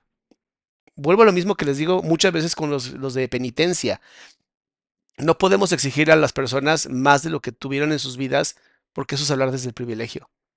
Wendy tuvo lo que tuvo y con eso salió adelante. Yo te preguntaría más bien cuál es tu excusa. Teniendo los privilegios, ¿cuál es tu excusa? Yo sé que si eres una persona que dice, no, yo sí lo intento, Adrián, felicidades, salamandas y salamoquis, siempre somos bien chingones. Pero, ¿y los que no? ¿Cuál es la excusa? A veces me llevaba a mí o a mi hermano a dormir a- al, al lugar donde ella trabajaba, que le dieron un cuartito de ahí de- del servicio, Ajá, ok. un cuarto de servicio. Entonces eh, eran siempre así. Entonces Ok. casi no la veía y, y, pues obviamente los trabajadores le decían, ay, tu hijo es, es, es puñal, tu hijo es puñal. Y ella sentía feo. Entonces ella sentía feo y lloraba y así. Pues sí, Pero pues, yo nunca la vi, yo solo la veía que lloraba. Y yo le decía, ¿por qué lloras? Y me decía, no, por nada, por nada. Pero siempre, siempre te aceptó, siempre, siempre, fue. siempre me hacía preguntas. Hay tantas formas distintas de preguntar. Ay, ojalá, Wendy, te quiero entrevistar. Déjate entrevistar, Wendy. Mira, te mando corazoncitos. Uh, uh, para que saquemos lo más profundo de tu alma. Me decía, oye, ven, ¿te gustan? ¿A ti qué te gustan? ¿Es este muñeco o este muñeco? Y yo le decía, no, me gusta este, o sea, las muñecas. A veces papás y mamás pregunten las cosas de frente. Sus hijos no son estúpidos, nada más son chiquitos. Eso es todo. Pregunten las cosas de frente y si no entienden, entonces aclárenlo. Pero si empiezan a, tra- a tratarlos como si fueran estúpidos, lo único que van a generar es que se alejen de ustedes y no tengan confianza porque si crees que soy estúpido o estúpida, ¿para qué te digo las cosas? las Barbies y eso. Y me decía, ¿por qué? Y yo le decía, pues no sé, a mí me gustan. Entonces me empezó a llevar con psicólogos, mi mamá y todo eso. Pero eso es cuando estaba chiquito todavía. Entonces un día mi mamá no me llevó con ella a dormir y yo lloré mucho porque no me llevó, porque su, su jefa se había ido de esas señoras que viajaban mucho. Entonces se va. Mi mamá y se lleva a otros, a otros primos y eso. Y yo lloré y al día siguiente ya me, me quisieron recompensar. Me dijeron, vete a la casa de tu tía a dormir. Y me fui co- con mis primos súper feliz y todo. Entonces era para tiempos de Navidad y estábamos como haciendo luminaria. Y así es que uno aprende a iluminaria en la calle y todo. Y, y es que me pasó, eso que me pasó también dije, no mames, ¿verdad? Que lo pienso, digo, no mames, la vida no me quería aquí. Mm, Qué feo también pensar eso, ¿no? Que hay un punto donde hasta crees que la misma vida no te quiere. Y eso habla de una pues, posible, posible depresión. No significa que sea una depresión, pero recuerden que los que más ríen a veces también son los que más están llorando por dentro. Em, oigan, también muy importante, em, si quieren ver una entrevista con una mujer trans activista, tengo la de Kenia Cuevas, está en mi canal, justamente pones Adrián Salama, Kenia Cuevas, Kenya, K-E-N-Y-A, Kenya Cuevas, con V, y estuvo bien bonito. Y dijo cosas que nunca ha dicho en ningún podcast, entonces estuve bien contento por esa entrevista. Entonces, la neta que me pasa eso, me voy a dormir con mi tía y, y había un chavo más grande de la edad de mi hermana que iba con ella en la escuela, con mi hermana de las más grandes. Y el chavo, mis, sobrin- mis primos empezaron a decirle, ah, mi primo es Joto, mi primo es Joto, que yo. Entonces yo estaba más chiquillo y mi tía me había puesto un, un pantalón de pechera de esos de tirantes. Ah, iba a contar la historia que está súper fuerte. Si tienes temas con las cosas que tengan que ver con abusos o algo así, este momento es excelente para dejar de ver la entrevista y a lo mejor regresa en 10 minutos. Como, ah, sí, sí. Sí, como de pachucos, así como verol, así, pero de esos que traen tirantitos y se ponen así. Se, Entonces de atrás me los puso bien, mi tía me había bañado, ella bien tranquila y todo. Y me voy y el chavo me agarra y me lleva como a una obra negra, donde pues todavía no estaba construido todo. Y me empezó ¿Pero qué te dijo? Nada, ¿Qué te me dijo? "Vente, acompáñame, acabamos por, por más palitos para hacer la- eh, meterle a la luminaria eso. A la, ¿A la fogata? A la fogata. Ah, ok. Entonces yo dije, pues vamos. ¿Edad? ¿Cuántos años tenías? Tenía como mm, 10 años, 11. Checa nada más otra vez, alejada completamente de la... Apoyada otra vez, no, nada más de un lado, no está apoyada de este lado, pero apoyado el codo porque es un tema, es un tema difícil. Por más que lo haya contado un millón de veces, sigue siendo un tema muy difícil. Entonces eh, me lleva y, y ahí fue cuando me tuve esa violación. Tuve una violación cuando, cuando tenía esa edad. Pero, y, y O sea, quitaron las otras palabras groseras, pero esa palabra la dejaron. O sea, ¿qué onda con la edición? Te dijo algo el niño, te explicó. Nada, solo me volteó y me quitó el esto, me, me desabrochó y me bajó y pues yo me quedé paralizado. O sea, Pues sí, normal, ¿qué vas a hacer? Ni siquiera sabes a qué vas y el tipo este te termina haciendo algo que no querías. Es gente enferma. Yo no sabía qué hacer. Me- y lo único que tenía era frío porque allá estaba un chingo de frío. Entonces yo me quedé así y él me, me decía, ¿te duele, te duele? Y yo no decía nada. O sea, ni sí, ni no, ni nada. Y pues, me introdujo, o sea, me, se me, me penetró y fue cuando me dolió. Yo me quité, pero me salió mucha sangre. Entonces me salió mucha sangre y yo me asusté mucho. ¿Te habían hablado algo de eso tu mamá o tu papá? No, de, oye, ten cuidado, No, tal. nunca. no. Ay, Dios mío, es que hablar sobre que nadie debe de tocar el cuerpo de tus hijos y de tus hijas es desde ya. O sea, en cuanto tenga entendimiento, dos años de edad, tienes que empezar a decir, aquí papá, mamá, o sea, o mamá solamente puede tocar si tienes ahí dudas de papá. Este, es muy, muy, muy, muy, muy importante que sí tengan cuidado con eso. O sea, sí es muy importante que hablen de qué pueden hacer, qué no pueden hacer. O sea, que su cuerpo sagrado, que nadie los puede tocar, desde chiquititos, chiquititos, chiquititos. Y aún así, aunque lo hayas explicado, tienes que tener cuidado y tienes que estar revisándolos constantemente, porque nunca sabes, nunca sabes cuando alguien va a ser mucho más manipulador que tú. O sea, que va a lograr manipular a tu hijo o tu hija. Por eso sí o sí tienes que hacerlo. Y tenemos que ver la forma de que México deje, de ser el país número uno en violencia contra los niños de nivel o de índole, eh, tú sabes de qué índole, íntimo. Nunca. Mi mamá trabajaba tanto, mi papá andaba pues siempre drogado y todo eso. Entonces yo siento que es muy, es, eh, es que a veces a muchos padres les da pena hablar, hablar eso, ese tipo de, ese tipo de temas con sus hijos, pero créeme que sí sirve. Si a mí me hubieran dicho, si un día alguien te lleva solo no, a un lugar, tú vete o corre. Sí, te, te voy a creer. Ajá, exacto. No te voy a regañar. Porque él me decía, si le dices a tu papá, te va a chingar tu papá. Eso lo hacen todos los groomers. Todos los groomers hacen eso. Todos los viola, ya sabes qué, hacen lo mismo. Todos los abusadores hacen lo mismo. Y no es verdad. No es verdad. Ni van a matar a tu familia ni nada de eso. Vayan con sus papás, vayan con sus mamás, vayan con personas autoritarias que ustedes conozcan que pueden apoyar para que les cierren los hocico a esa persona y terminen haciéndole lo mismo, pero con puños y machetes. Este, sí, no, con los, los filos o los gasofílicos yo no tengo ningún tipo de compasión. Ahí sí la siento, no me sale, no me sale por más que he trabajado, es la única parte donde no tengo compasión. Oigan, este, los likes son muy importantes. Yo sé cómo jodo con esto, pero pone like, suscríbete al canal. Ayúdame a llegar a 500 mil seguidores para que después la meta sea un millón, poco a poco. Muchas gracias, Alexandra. Y esto está malo y tú tienes la culpa. Eso te decía. Él me decía que era malo y que yo había tenido la culpa. ¿Y por qué te decía que tú habías tenido la culpa? sé, pero yo un niño, güey, Claro, le sí, creí. 10 años, Obvio, claro. o sea, era una mamada. Entonces me ¿Y- hace eso. ¿Se salieron o alguien los cachó? No, me gritaron mis primos. Oye, eh, eh, eh", me gritaban, Melo, Melo, así me decían Carmelo. Me gritaban, me gritaban. y yo Melo me por subí Carmen. eso por Carmen, Carmelo. así. Ajá. Entonces me decían Melo. Ajá. Entonces me subo yo eso, güey, y, y, me- y él me limpia, trae una sudadera así y me limpia con la sudadera. Entonces, este, me voy yo y me, me fui toda asustada y mi primo llega y me ve cuando él me está subiendo el pantalón. Y mi primo va y le dice a su mamá, oye, mamá, este tal, no voy a decir el nombre, tal persona era vecino de mi tía. ¿Vieron cuando dijo no voy a decir el nombre? Hizo así con la nariz. O sea, el asco que siente ese, de ese animal. Ni un animal, no, perdón. Los animales son hermosos. De ese Homo habilis. Es vecino, pues. Entonces este le dice, hey, la andaba agarrando atrás y todo. Y mi tía, pues, se atacó. Dijo, a ver, ven, ven para Carla, muchas gracias. Mm, Mérida debe estar haciendo un calorcito rico. Aquí no. Y me vio todo el pantalón donde me abrochó él, pero todo enroscado. Ah, dijo, alguien se lo quitó. Sí, dijo, no, a este. Entonces mi tía me dijo, a ver, ven, ¿qué pasó? Y yo le dije, no, nada, nada. Yo siempre dije que nada. Y ella me, me checó atrás y me vio sangre. No, es que. Dice Cami, el hecho de ella lo cuente es importante para que se den cuenta de que desde pequeños es muy importante tener educación sexual. Desde que tengan capacidad cognitiva, tienes que explicarles que su cuerpo es suyo y que nadie tiene acceso. Así, así de fácil.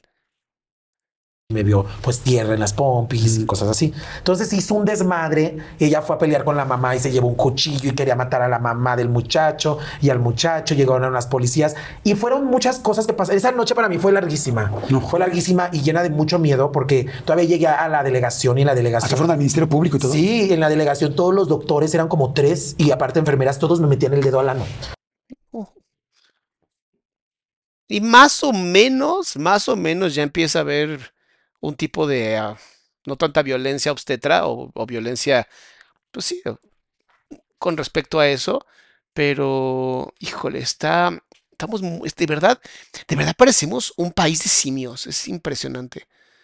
Es impresionante todo lo que se acepta. Ustedes, digo, están aquí en internet y con un privilegio precioso, pero eso no es tan normal, a mis amores.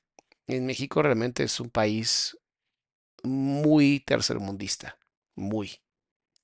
todos, y eran muchas luces así, y yo, yo acostada. Entonces, uno llegaba y me metía el dedo, otro llegaba y me metía el dedo. Entonces, yo, para mí en ese tiempo, yo decía, me están haciendo lo mismo que el muchacho. Exacto. Ven cómo no tiene sentido, no le explicaron, no le dijeron, o sea, un nivel de violencia médica también. ¿Qué vamos a esperar, verdad? Claudia, muchas gracias por el apoyo. Claro, ¿Sí y me entiendes? yo- yo, no sé cómo sean las pruebas. Ah, pero digo, bueno, es exacto. que si uno llega y es como le violaron, no, pues de cualquier manera le están penetrando. Y ¿no? güey, todo eso es un trauma porque yo, a mi mente, yo tengo todavía, o sea, de cuando me tocaban, me tocó él y todavía ellos me metían y me metían y me metían. Y a lo mejor eso dicen, pues bueno, ya es medicina, pero uno como persona no te lo quitas nunca de tu mente, y menos de niño. Y eso no es medicina. Perdón, pero no, no le encuentro ningún sentido a simplemente con un isótopo rápido hacer la, la muestra y listo. Eso de estar metiendo el dedo, ¿qué, qué les pasa? Chis enfermos también. Claro. Y siempre me dicen, oye, hablas muy normal de eso. Le digo, sí, porque sí fui a terapia. Claro. Fui a terapias, mi mamá me llevó a, a psicólogos, por eso te digo que no soy tan- Además, hablar las cosas así, primero motiva que mucha gente tenga cuidado, muchos papás tengan cuidado, que muchos niños y niñas que les ha pasado a esa edad, ahora adultos, lo puedan hablar. Exacto. Y te, y te deseo que tú lo puedas sacar y que lo puedas estar. Es lo que te digo, porque mucha gente dice, es que lo hablas muy normal, lo hablo muy normal porque tomé terapia. Yo sé que no, cada cabeza es un mundo y todos pensamos distinto y tomamos, asimilamos las cosas diferente. Yo las, yo las tomo de esta manera porque yo tomé ayuda, me Y les vale absoluto pepino cómo los tome Wendy, si lo dice normal o si no lo dice normal. Tenemos que seguir cuidando a nuestros hijos y nuestras hijas y las personas que cometan este tipo de delitos deberíamos de castrarlos. Ah, así de fácil. Dieron ayuda, ayuda. me dieron ayuda, pero otras personas a veces les da miedo ir a pedir ayuda, Claro. o les da pena, Claro. o les da vergüenza, pero yo por eso lo hablo muy abiertamente. Por eso hay tanto abuso. Ah. Este, y lo mejor sería que todos podamos hablar con nuestros hijos de esto. Lo que pasa es que mucha gente, los papás no pueden ni siquiera a veces hablar de sexo. Pero a ver, dos preguntas ahí. Una, este, ¿qué pasó con el niño? Si le levantaron cargos a los papás, hubo Él algo? era mayor de edad, Ah, él era mayor de edad, pero mira, lo, yo me acuerdo, lo recuerdo que, que sí estuvo en la cárcel, pero estuvo muy poco tiempo Lástima. y luego después salió y ya lo veía yo en la calle. Y no te daba pavor. Me daba mucho miedo. Y mi mamá lo veía o veía a su mamá y se peleaban a palabras y todo. Entonces dejamos de ir con mi tía muchos años. Ok. Porque ahí vivía él. Y ahora es una persona que es drogadicto y que vive en la calle, el chavo. Ah, casi, casi me siento orgulloso de que esté viviendo en la calle. Ojalá más bien sea, y está viviendo bajo tierra nueve metros, porque pues ya, ya no está vivo, ya está desvivido. La segunda pregunta, a partir de esta pues, situación tan complicada, ¿no después te costó trabajo la sexualidad? O sea, que dijeras, no me toquen, no me tal, no se me acerquen, con, ya con tu pareja o con alguien, porque, porque uno de repente queda muy lastimado. en Fíjate que no, la verdad no, no, me, no me pasó así. Y yo veo que, que hay casos que sí, pero yo creo que porque mi mamá, mi mamá me llevó a muchas terapias. bueno. Gracias, Wendy. Gracias, Wendy, por hablar de que ustedes, papás, no lo van a poder curar, no lo van a poder controlar. Dejen de intentarlo, llévenlo o llévenla con profesionales.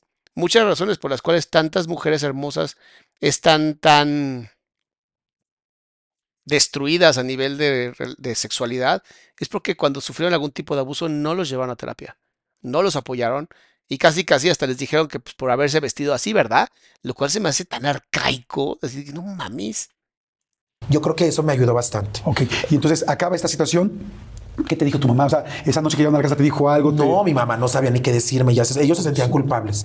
Entonces mi papá estaba súper, pues hasta la madre, drogado y todo el pedo. Papá nada más encontró otra excusa más para seguirse drogando. Y, y ¿Se yo lo único que tenía de miedo era que mi papá supiera. Yo decía, no, mi papá me va a golpear, me va a matar. O sea, era más mi temor, yo creo que eso, que, que y el que me tocaran y eso, yo decía, ay, yo tenía miedo a que mi papá viera, ¿sí me entiendes? Pero imagínate qué fuerte, o sea, es ya un niño chiquito de 10 años con una violación, ministerio público y luego saber que todavía hay algo que te da más miedo, que lo que acaba de pasar. exacto. ¿Y qué pasó? Pues yo después de todo eso orina, ori- Muchísimas gracias, la chica banda. Vean por qué, lo está diciendo Wendy de una manera tan hermosa. Vean por qué nunca deben de pegarle a sus hijos. No hay ninguna razón para pegarle a un hijo. O sea, a menos que estés idiota y hayas perdido la cabeza, ¿no? Que nos pasa a muchos papás. Pero no hay ninguna, ninguna necesidad de golpear a tus hijos. Porque entonces pasa esto que está diciendo Wendy. Les ocurren situaciones que necesitan de tu apoyo y te tienen más miedo a ti que lo que les pasó. Y entonces su salud mental se ve completamente destruida por culpa de tu, tus faltas de huevos, que seas un cobarde de mierda, que tengas que pegarle a un niño para mostrar que vales. ¿Qué, qué tipo de importancia te sientes que pegarle a un niño chiquito o una niña chiquita te hace ser más hombre o más mujer? O sea, de verdad les carecen, carecen neuronas las personas que hacen esto. Carecen neuronas las personas que golpean a un niño o una niña, esperando que así se le quite lo malo. Si es malo es por tu culpa. De verdad se los digo. Los niños y las niñas requieren límites, no violencia. Ese problema es que les dan hueva, les da hueva aprender porque saben que no tienen la capacidad cognitiva de aprender. Y es más fácil golpear que aprender. Es que así fue en mi época, pues si estás todo imbécil por tu época, si eso crees que estuvo bien y lo imbécil que estás, créeme, no funcionó. ¿Sabes? Eso me encanta. Toda la gente idiota que dice eso. En mi época sí era, y ve lo imbécil que estás, créeme, no funcionó. Dejé de orinar la cama como a los 14 años, pero De miedo, de miedo. Me decía, me decía la psicóloga que era por eso. Me decía, bueno, yo creo que su hijo es por esto, orina la cama, entonces dejé de, de- de mojar la cama hasta los 14 o algo así. ¿Dormía sola? Como... Dormía sola siempre, pero o a veces me tocaba dormir mucho con mi hermano porque somos de la misma edad y, y siempre lo orinaba, lo orinaba y siempre me levantaba él y nos peleábamos al golpe. Tal vez me orinaba mamá y así. O sea, era un ¿Qué te decía tu mamá? porque la casa era pequeña y no cabíamos en otros lugares. ¿mande? ¿Qué te decía tu mamá cuando se hacía? No, decía, no, no, déjenlo, yo limpio, yo lo seco, yo lo lavo y así. Entonces ella trataba como de, pero a veces también sí había días que se enojaba y decía, no, ya no mames, ya, ya no puedo, porque era siempre, siempre. Y yo decía, ay, no, qué vergüenza y me daba pena y, y todo, pero no era algo que no podía. Claro. Yo decía, si me anda la pipí, me voy a levantar, me voy a-". y me concentraba y me concentraba y no podía. Es que no podía porque era una- un efecto del cuerpo. Fue tanto el terror que tuvo que el cuerpo simplemente, cuando se por fin se relaja en el dormir, suelta también, pues todas las esfínteres, entre ellas, pues hace pipí. Que también existe la coproeneuresis, es coproneu, ¿cómo? Coproneuresis, no, coproresis, que es cuando se hacen popó. O sea, puede ser pipí, también puede ser popó lo que hagan los niños. Y es, habla de un nivel de violencia espantoso cuando pasa eso. Ana, solo quiero aprovechar para agradecer a todos los psicólogos del mundo por su hermosa labor. No solo los médicos salvan vidas, ellos también. ¡Ay, muchas gracias, Ana Gutiérrez! Entonces era mucho pedo para mí y mi papá siempre, eh, eh, yo creo que era todo, lo del el temor de mi papá, lo que me había pasado y todo eso se me juntaba. Claro. Todo eso se me juntaba. Cuando te enteró tu papá de este asunto del niño, de lo de la violación, ¿cómo reaccionó? No me dijo nada, nunca me habló del tema, Sí. pero obviamente que la que le echó la culpa fue a mi mamá. Por cobarde. O sea, él es poco hombre, él no trabaja y además le echa la culpa a la mamá. y a la que golpeaba era mi mamá. Había mucho. Ecopresis. Muchas gracias, Kat. Karina. Muchas gracias. Ecopresis. Es cuando se hacen popó también. Y Tsuki también lo dijo. Muchas gracias. violencia en tu casa. Siempre golpeaba a mi mamá, golpeaba a mis hermanos, a mis hermanas. Entonces era cre- crecí como en un ambiente muy fuerte, en un ambiente muy fuerte, pero pero siempre en la calle, la verdad me la vivía más en la calle. Ya cuando fui creciendo más, que empecé a trasvestirme y todo eso, pues empecé a conocer chicas travestis y todo. Y yo dije, esto es lo que yo quiero. Sí, no. Yo me Ok, hay una gran diferencia entre transvestismo y transexualismo. Transvestismo es cuando sientes placer erótico cuando te estás vistiendo del otro género. Eso es, existe, es un tipo de fetiche. Transexualismo es querer ser visto como el otro género. No tiene nada que ver con erotismo, ¿no? No se erotizan al transformarse. De verdad se sienten de que quieren ser vistos del género opuesto. Entonces, hay que aclarar que no es lo mismo. Uno tiene más unas connotaciones eróticas, el otro tiene connotaciones de género. maquillaba y me, me- me ponía una peluca y yo me sentía que en realidad esa era mi vida. Ajá. Y decía, no mames, soy yo. O sea, después de tanto este ¿Vieron cómo no tiene nada que ver con erotismo? No, no se excita por ser así. Es esta soy yo. María Inés, muchas gracias por el apoyo, mi vida. y tantas cosas que me pasaban en mi vida de, de, de- de hombre, entonces de vestir, de estar vestido como hombre, me iba acá y era un alivio por completo. Así era la peluca, el tal, es como, y no estoy ahí cerca. Me voy a regresar un poquito nada más a esta parte. En la parte de la violencia y de los golpes para todo el mundo, tal, te me decías que te escondías, ¿no? Yo me escondía debajo de la cama o mi mamá me decía, córrele que ahí viene tu papá, córrele, escóndete, escóndete. Entonces pues a ella le pegaba y le pegaba a mis otros hermanos, pero a mí no me encontraba porque mi mamá me escondía. Me escondía debajo de la cama o tenía un closet pequeñito como un roperito y me metía en el ropero. Nunca levantaron cargos a tu papá. No, nunca. O sea, como que. Nunca. Es que le teníamos mucho miedo porque es que él tomaba y se metía de todo. Entonces La historia de México desde que apareció este, desde que fueron colonizados hasta el día de hoy. Así es la historia de México. No se levanta, a ver, no se levanta denuncias también porque no sirve para un carajo, pinche Ministerio Público todo malo, sistema judicial de México pésimo, o sea, pésimo, no, no resuelven creo que ni el 3% de los delitos, una cosa así, una locura como estamos mal como país a nivel de seguridad. Y les prometo que si mejorara la seguridad, mejoraría este país como no tiene idea, pero bueno. Temas de política mejor ni nos metemos, pero ella está diciendo exactamente lo que pasa en México todos los días desde que apareció México como país. se ponía como un diablo y al día siguiente no se acordaba. ¿Le daba cruda a tu papá? Le daba-? Así de. Sí, yo creo que sí, pero yo creo que después seguía al día siguiente otra vez la peda y la loquera La y conectaba. siempre traía muchas, mucha espuma verde aquí porque tomaba pastillas de estas que son clonas en pan y todo eso con cervezas y cosas así. Entonces se le explotaban, era una explosión en su cuerpo. Entonces yo, yo comprendo mucho a mi papá porque yo después de tiempo que, que fui creciendo me, me drogaba yo con, con chemo, con estas, Sí, con, con- sí, con, con cemento, con re- con con cemento, resistol. con resistol. Mm, ya no es resistol, pero está bien. Me drogaba mucho y diario, desde las 9 de la mañana hasta en la noche me drogaba y otra me dormía un ratito y otras en la mañana. Y así me drogaba y me drogaba y me drogaba. Y, yo lo, quiero mucho, de verdad que amo mucho a mis papás y más porque después ya más de tiempo hablé con él. Él fue el que me pidió disculpas y todo porque sé que tenía un problema, que era su drogadicción, su adicción. Bueno, por lo menos ahí está. Pero mira cómo cuando ella rompe con estos patrones y empieza a salir y empieza a ser auténtica y empieza a vivirse como la mujer que, que se siente, en cuanto ella sana, empieza la familia como a empezar a mejorar un poco.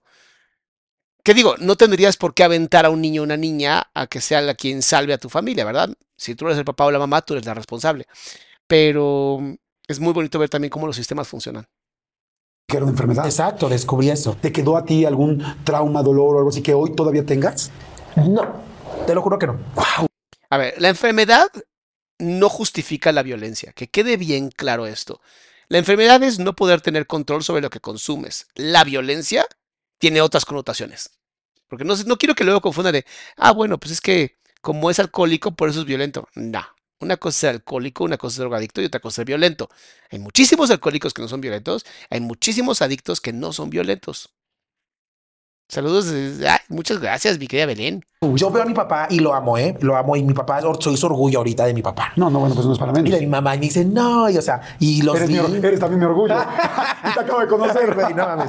Y la neta, lo- yo los amo y jamás voy a juzgar a mis papás por nada. Yo cuando platico todo esto en las entrevistas que me han hecho o, o- o así, que, que he tocado de los temas, los toco, pero también siempre los toco y, le- y trato de decirle al público, a la gente, que no los ataquen, que de verdad me los respeten, porque obviamente a mí me duele si les dicen cosas. Eh, Por favor, por favor. Y además no es los papás de allá, son los de ahora. Si insultas al papá de ahora, literalmente estás insultando a Wendy. Entonces estoy de acuerdo con ella. Nunca, por favor, nunca hagamos esas cosas de estar jodiendo a los papás de estas personas. Y ha habido gente que por lo que he platicado, mis papás tienen un canal de YouTube donde hacen en vivos. Entonces van y le dicen cosas. Pinche viejo, cómo lo maltrataba y cosas así. Pero obviamente solamente detrás de la puerta de mi casa sabemos lo que nosotros vivimos. O también si no quieren exponerse. O sea, si quieren exponer, no dejen los comentarios abiertos, ¿no? ¿No? Si quieren sacar lana de YouTube, nos, nos dejen los comentarios abiertos. Y pues a veces hay que aguantarse. Así funcionan las redes sociales. Cualquier persona que tenga dos pulgares puede usarlas. No, y hay una cosa que es muy real. Las adicciones son una enfermedad. Exacto. Y, y la gente que hemos vivido con una persona adicta, sabemos que es una enfermedad y que la persona no puede salir de ahí y no lo hace a propósito. E inclusive ni siquiera se está dando cuenta de lo que está haciendo. Y después cuando hablas con ellos no saben ni siquiera lo que Exacto. pasó. Era- eran esas cosas las Están romantizando demasiado la enfermedad y no estoy de acuerdo. Lo siento. No estoy de acuerdo si es una enfermedad, pero así como cuando tienes diabetes, sabes que no puedes tomar Coca-Cola y aún así lo haces, en las adicciones es exactamente igual. Sabes perfectamente que te está haciendo daño, pero no puedes parar porque es mucho más daño vivir. Pero no, no estoy seguro, seguro, seguro recibió un busca ayuda como 500 millones de veces. El no haber buscado ayuda, eso no tiene nada que ver con las adicciones. Eso tiene que ver con falta de querer sanar. Y hay mucha gente que no quiere sanar las adicciones. Cada quien sus chingaderas, pero no justifiquen una mamada con otra. que sucedían siempre. ¿Te parece bien si vamos rápido a un refil para que A la huevo. gente pueda ir a- al baño, a tal, a lo que sea? A huevo que sí. Y, este, y regresamos y seguimos platicando. Sí, claro, ya- Pues, oye, güey, qué gusto, qué gusto Sale, conocerte, güey. qué gusto platicar. De ese, contando, súper- Sí, hablo mal. llevando muy bien los de Súper ¿no? bien todos. ¿Sí se hicieron amigos reales?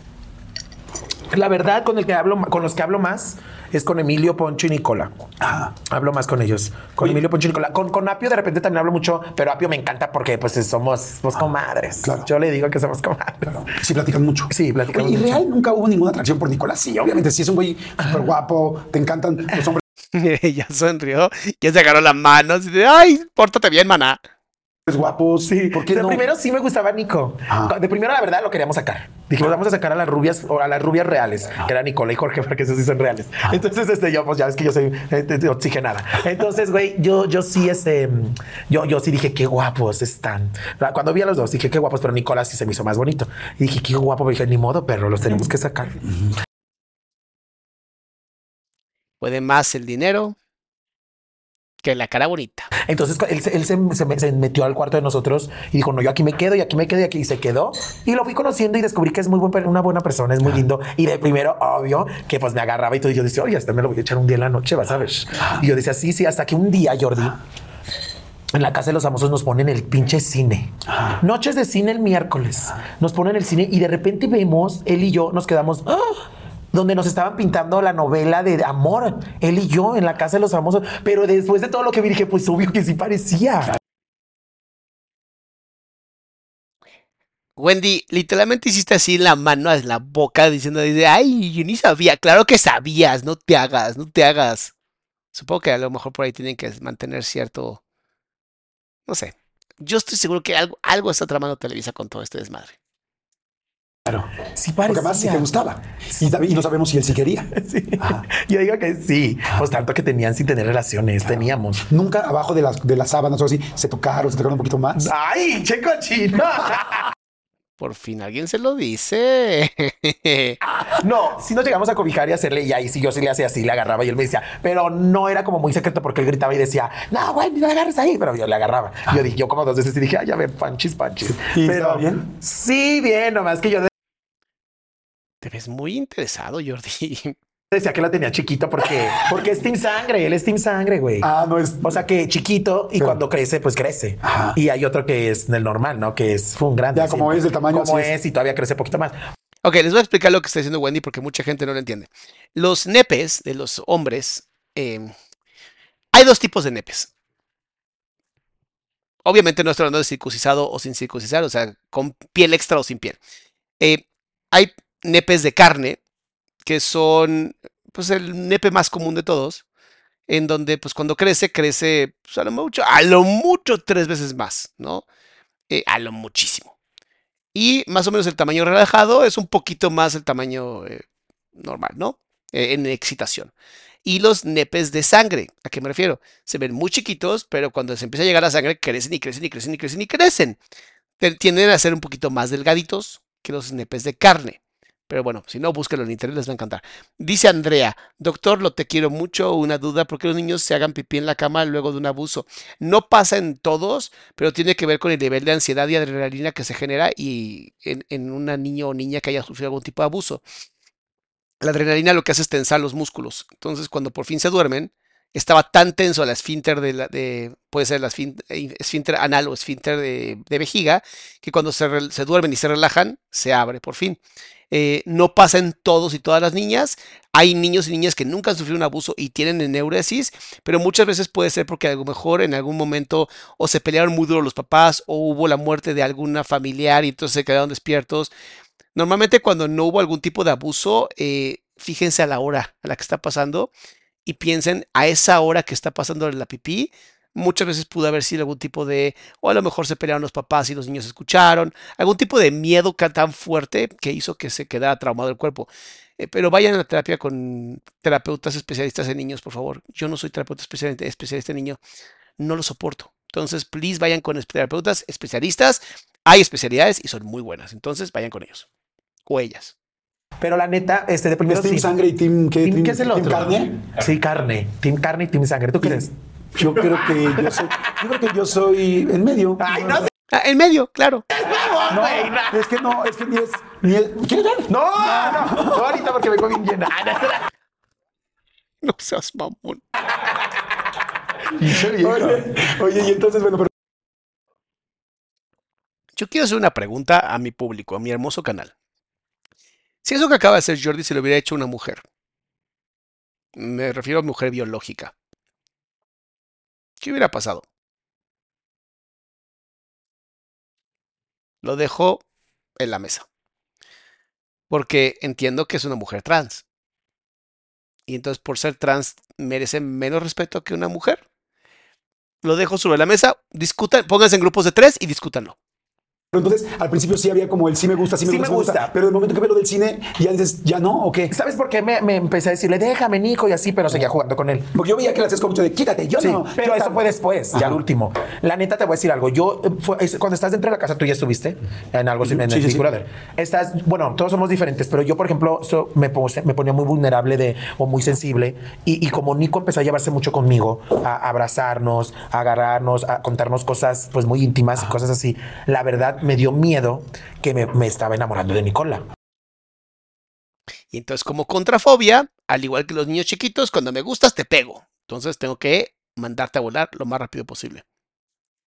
Porque ya después dije, güey, Yo sí creo que Jordi, Jordi, te lo digo con mucho cariño y mucho respeto a tu profesión, pero sí deberías de pedir una disculpa por eso que hiciste, porque te dejaste llevar. Te dejaste llevar con, pues, con un ser humano, ¿no? Y eso de te la muestro, eh, esas ondas acá, no siento que esté bien. Pero bueno, es mi forma de pensar. Tú haz lo que tengas que hacer, por eso tú eres quien eres y yo soy quien soy. Pero yo no lo hubiera hecho, jamás. Y creo que estamos en un momento de la historia de la humanidad donde sí tenemos que tener mucho respeto por las, eh, pues, las diferentes comunidades que tenemos, ¿no? Eh, no importa, no importa si es hombre o mujer, creo que deberíamos tener respeto a cualquier ser humano, nada más por eso. Pero bueno, es mi opinión. un día que pensé y dije, ay, nunca platico de eso. ay, no, ya vi las TikToks y cosas de puta madre. Un día, ay, no, un día, o sea, un día pensé y dije, pues me acuesto y dije, ay, no mames, el Nicolás. Yo en mi mente decía, y si salgo y después que sea mi novio el Nicola, ay, papacito, y es bien lindo. Entonces empecé a verle todo lo bueno a Nico. Eh, pues empezó a, empezó a romantizar una relación que no existía todavía, estaba idealizándola. Hasta estar juntos, igual vivir juntos. Sí, me imaginé muchas cosas y dije, no. Entonces esa semana pasaron lo del cine y dije, no, la estoy cagando. La estoy Ahí regresó Eye on the Prize, ¿no? Piensa en el premio, piensa en el premio. cagando porque esto es un juego, porque esto nos, nos- muchos de aquí ya no nos vamos a ver, cada quien va a tomar su camino, obviamente ya no vamos a estar juntos. Y, y yo dije, me voy a enamorar de Nicola, o a lo mejor me estaba enamorando de él. Entonces, ¿qué fue lo que hice? Y la gente me juzgó y empezó a decirme, Mira, Caro dice, eh, sí, es- estuvo fuera de lugar, pero considero que no fue una falta de respeto. Fue más un exceso de confianza porque Wendy así es muy llevada. Y yo lo entiendo, yo lo entiendo. El problema es que no eres un imbécil, eres Jordi Rosado. eres una persona muy importante en medios, eres una persona sumamente influyente, de las pocas personas en México que son influen- influencers y que tiene cerebro para ser influencer, y eso lo único que da es un permiso a ser así. Y entonces le acabas de dar permiso a muchas personas a faltar el respeto a Wendy, que posiblemente ella no lo esté pidiendo, ¿sabes? O a cualquier mujer trans, o a cualquier hombre trans, o cualquier hombre o mujer, o sea, es lo mismo que digo, o sea, por más llevado que estés, tú tienes ya una carga mucho más pesada por ser, una, ser la persona que eres. Cuando salí que lo trataba mal y todo, pero nadie se, nadie se fija en lo que yo sentía. Si realmente o que era mi forma- tu corazón. Exacto. ¿Te acuerdas un momento donde dices, me enamoré? Así que dices, algo que hizo, algún momento en la casa que dices, me enamoré, estoy enamorada. Es que sabes que nunca un hombre me besaba siempre como Nicolás, siempre me besaba aquí. Siempre me besaba aquí o me agarraba y me besaba en todo. Cualquier parte del cuerpo me daba un beso. Siempre. Entonces yo decía, no, este es no, no. O sea, Una de dos. O a Nico sí le gustaba muchísimo Wendy, o tiene esta parte de como Salvador, en donde empieza a darle como, eres querida, eres amada, eres suficiente, ¿sabes? Como de, de ser un este, rescatador, vamos a decirlo. ¿Es en serio? Sí, yo me imaginé eso. Entonces, eso fue una semana. Una semana yo estaba, dije, no mames, sí. Sí, yo con el Nico, ya me lo hacía yo preparándole el tragazón y todo. O sea, de verdad, lavándole los tenis y todo el pedo, porque soy, soy una puta loca, una puta loca que consiente cuando tiene novio. La BBS, muchas gracias. Se puede en equipo de cuatro, está bien Evelyn, se puede un equipo de cuatro, pero prefiero que sea de tres, ¿va? Neta, yo, yo, mi amor, ¿qué quieres, mi vida? No, neta, me imaginé todo y dije, no, tengo que poner un alto y también no me puedo lastimar yo. Y Apio lo notó, porque Apio me dijo, amiga, si yo me llego a ir de aquí un día, porque sé que me voy a ir, no quiero que sufras, porque lo que me has platicado, no te tomes las cosas tan, tan a pecho con Nicola. En serio. Porque, digo, tan en serio, porque, porque vas a sufrir, Wendy. Por favor, y sabe que yo dije, no mames, entonces ya lo está notando alguien. Y qué bonito Apio, ¿no? De decirle todo eso. Una manera también de cuidarla. De, hey, no vayas a perder el juego por enamorarte, ¿no? Es como cuando en las clínicas de adicciones les decimos, no se pueden enamorar dentro de la clínica, no jodan su tratamiento. Además, ¿quién en su sano juicio sale y dice, ¿dónde se conocieron? En la clínica de adicciones, es bien chida, güey. No mamen, güey. No mamen. Claro. Entonces me empecé a alejar, no alejar de ya no hablarle, sino de ay, ya esté para allá, ay, ya, Nicole, quítate y así quitándolo porque dije, no, no mames, ya. O sea que también ese es un buen tip para muchos de nosotros que de repente una mujer, ay, ya quítate, ay, ya está, se güey. está cuidando. Sí, es que te cuidas. Yo esa fue mi manera de cuidarme. Hay otros que son más culeros que ya están ni la palabra les dirigen. Pero yo dije, no, él es buena onda, es buen chavo, está jugando, él sí lo está tomando a juego. Y dije, yo también, pero no sé qué me está pasando. ¿Cuándo fue la última vez que realmente te enamoraste? Hace como unos tres años fue cuando me enamoré. Ah, y ese amor no le gustó nadita. Mira eso. Mira, ahí está. La cara de el, el- Aquí está. ¿Lo ves? Muy transparente, Wendy. Me enamoré, pero ahorita ya no estoy enamorada de nadie. Me han puesto muchos chavos. Tengo a mi amigo Marlon, que salgo con él mucho y que me lo hicieron mierda. Me lo Es que Marlon no, no le ayuda a nada la personalidad que tiene. O sea, honestamente, Marlon sí está muy mal. Si no, vean el que yo hice, la reacción que hice de Marlon con ella, y pues sí, no está nada bonita esa relación, pero bueno, cada quien, cada quien hace lo que quiere con su trasero. dijeron tantas mamadas que lo juzgaron sin conocerlo, que vividor, que pendejadas. Y obviamente yo no hablo mucho de este tema porque solamente él y yo sabemos la vida que hemos llevado y, La relación que y tienen. en lo que nos hemos apoyado este, este, sentimentalmente, ¿sí me entiendes? Emocionalmente. Emocionalmente. Entonces, la neta, yo lo quiero mucho y nunca voy a dejar de hablarle, pero la gente lo ha juzgado muy tontamente. O sea, ya sabes que No, Marlon no ayuda tampoco, Wendy. O sea, hay que ser honestos, ¿no? O sea, no, no ayuda mucho su forma de ser y cómo se comunica y, o sea, no le haría mal unas clasecitas de oratoria. Lo que si uno de las redes sociales dice esto en las redes sociales, el otro le sigue y se va un hilito, se va un hilito y así se agarran. Ajá. Entonces, pero ahorita la neta no, no estoy enamorada y ni quiero. No, ¿En serio no te gustaría? No, yo creo que ahorita Jordi sería lo peor para mí porque ahorita tengo mucho trabajo y me está yendo súper bien. Y yo creo que me he encontrado con muchos hombres que, que sí han sido mis novios y que me han pagado muy mal. Y la neta prefiero no tener nada. nada. ¿Qué? Es un pensamiento muy importante para cuidarse a sí misma. ¿Qué es pagarte mal? Infidelidades. Infidelidades siempre me hicieron. Había uno que se cogió hasta la escoba. No, de verdad.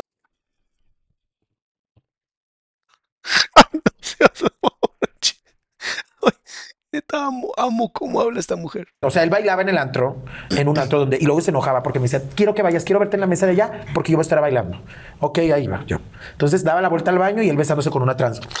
Y le decía, ¿qué onda? Otra vez, o sea, ya me había aburrido de agarrarme a putazos con todas las trans, de andar peleando un hombre. Y dije, no, ya no voy a estar peleando un puto hombre, que es, él es el del problema. Amigas, dense cuenta. Amigas, dense cuenta. Además les tengo una gran noticia. Gran noticia. Sobran hombres. Y también sobran mujeres. No se preocupen, no hay escasez. Ya hoy investigué. Hoy investigué. Hay más de 8 mil millones. O sea, no se preocupen, no hay escasez. Tranquilas, tranquilos. Pueden seguir buscando. Si el que no lo tienen, no les funciona. Él es el que se, ve- se coge a todas, güey. Entonces lo mandé a la mierda. Un día fue otro y, y me balaseó la puerta de la casa. Y o sea, un desmadre. Y luego todavía salí de la casa de los famosos, platiqué eso y me habló para pedirme dinero que porque platiqué eso, güey. No, ¿cómo crees? Hay gente que simplemente no le llega el agua al tinaco. Me queda claro. Y me dijo, si no te voy a demandar, le dije, demándame. Le dije, demándame, ni tu puto nombre dije, ni sabes ni qué onda, Claro, no. ni patentadas de tener tu chingado nombre o todo pinche apodo. Claro. O sea, pura mamada. Y dije, no, güey, o sea, me han tocado unos hombres, o sea, no nomás el, un chingo de hombres que me han hecho siempre sus mamadas y prefiero mejor sola. ¿Y tú sí eres fiel? Cuando, antes de que ellos me son, me son infieles, sí soy fiel. O sea, mientras estás Ya, mientras eres- estoy, estamos, está bien. Pero si me doy cuenta de algo, Ajá. me encanta echarme a sus primos, a sus amigos y me gusta. Me, me ha llegado a gustar eso de que digo, ay, no mames, este no me ha hecho nada, pero se me antoja el primo. Entonces, la verdad, soy así. Me gusta como esa adrenalina de el primo, eh, hasta el papá, si se puede.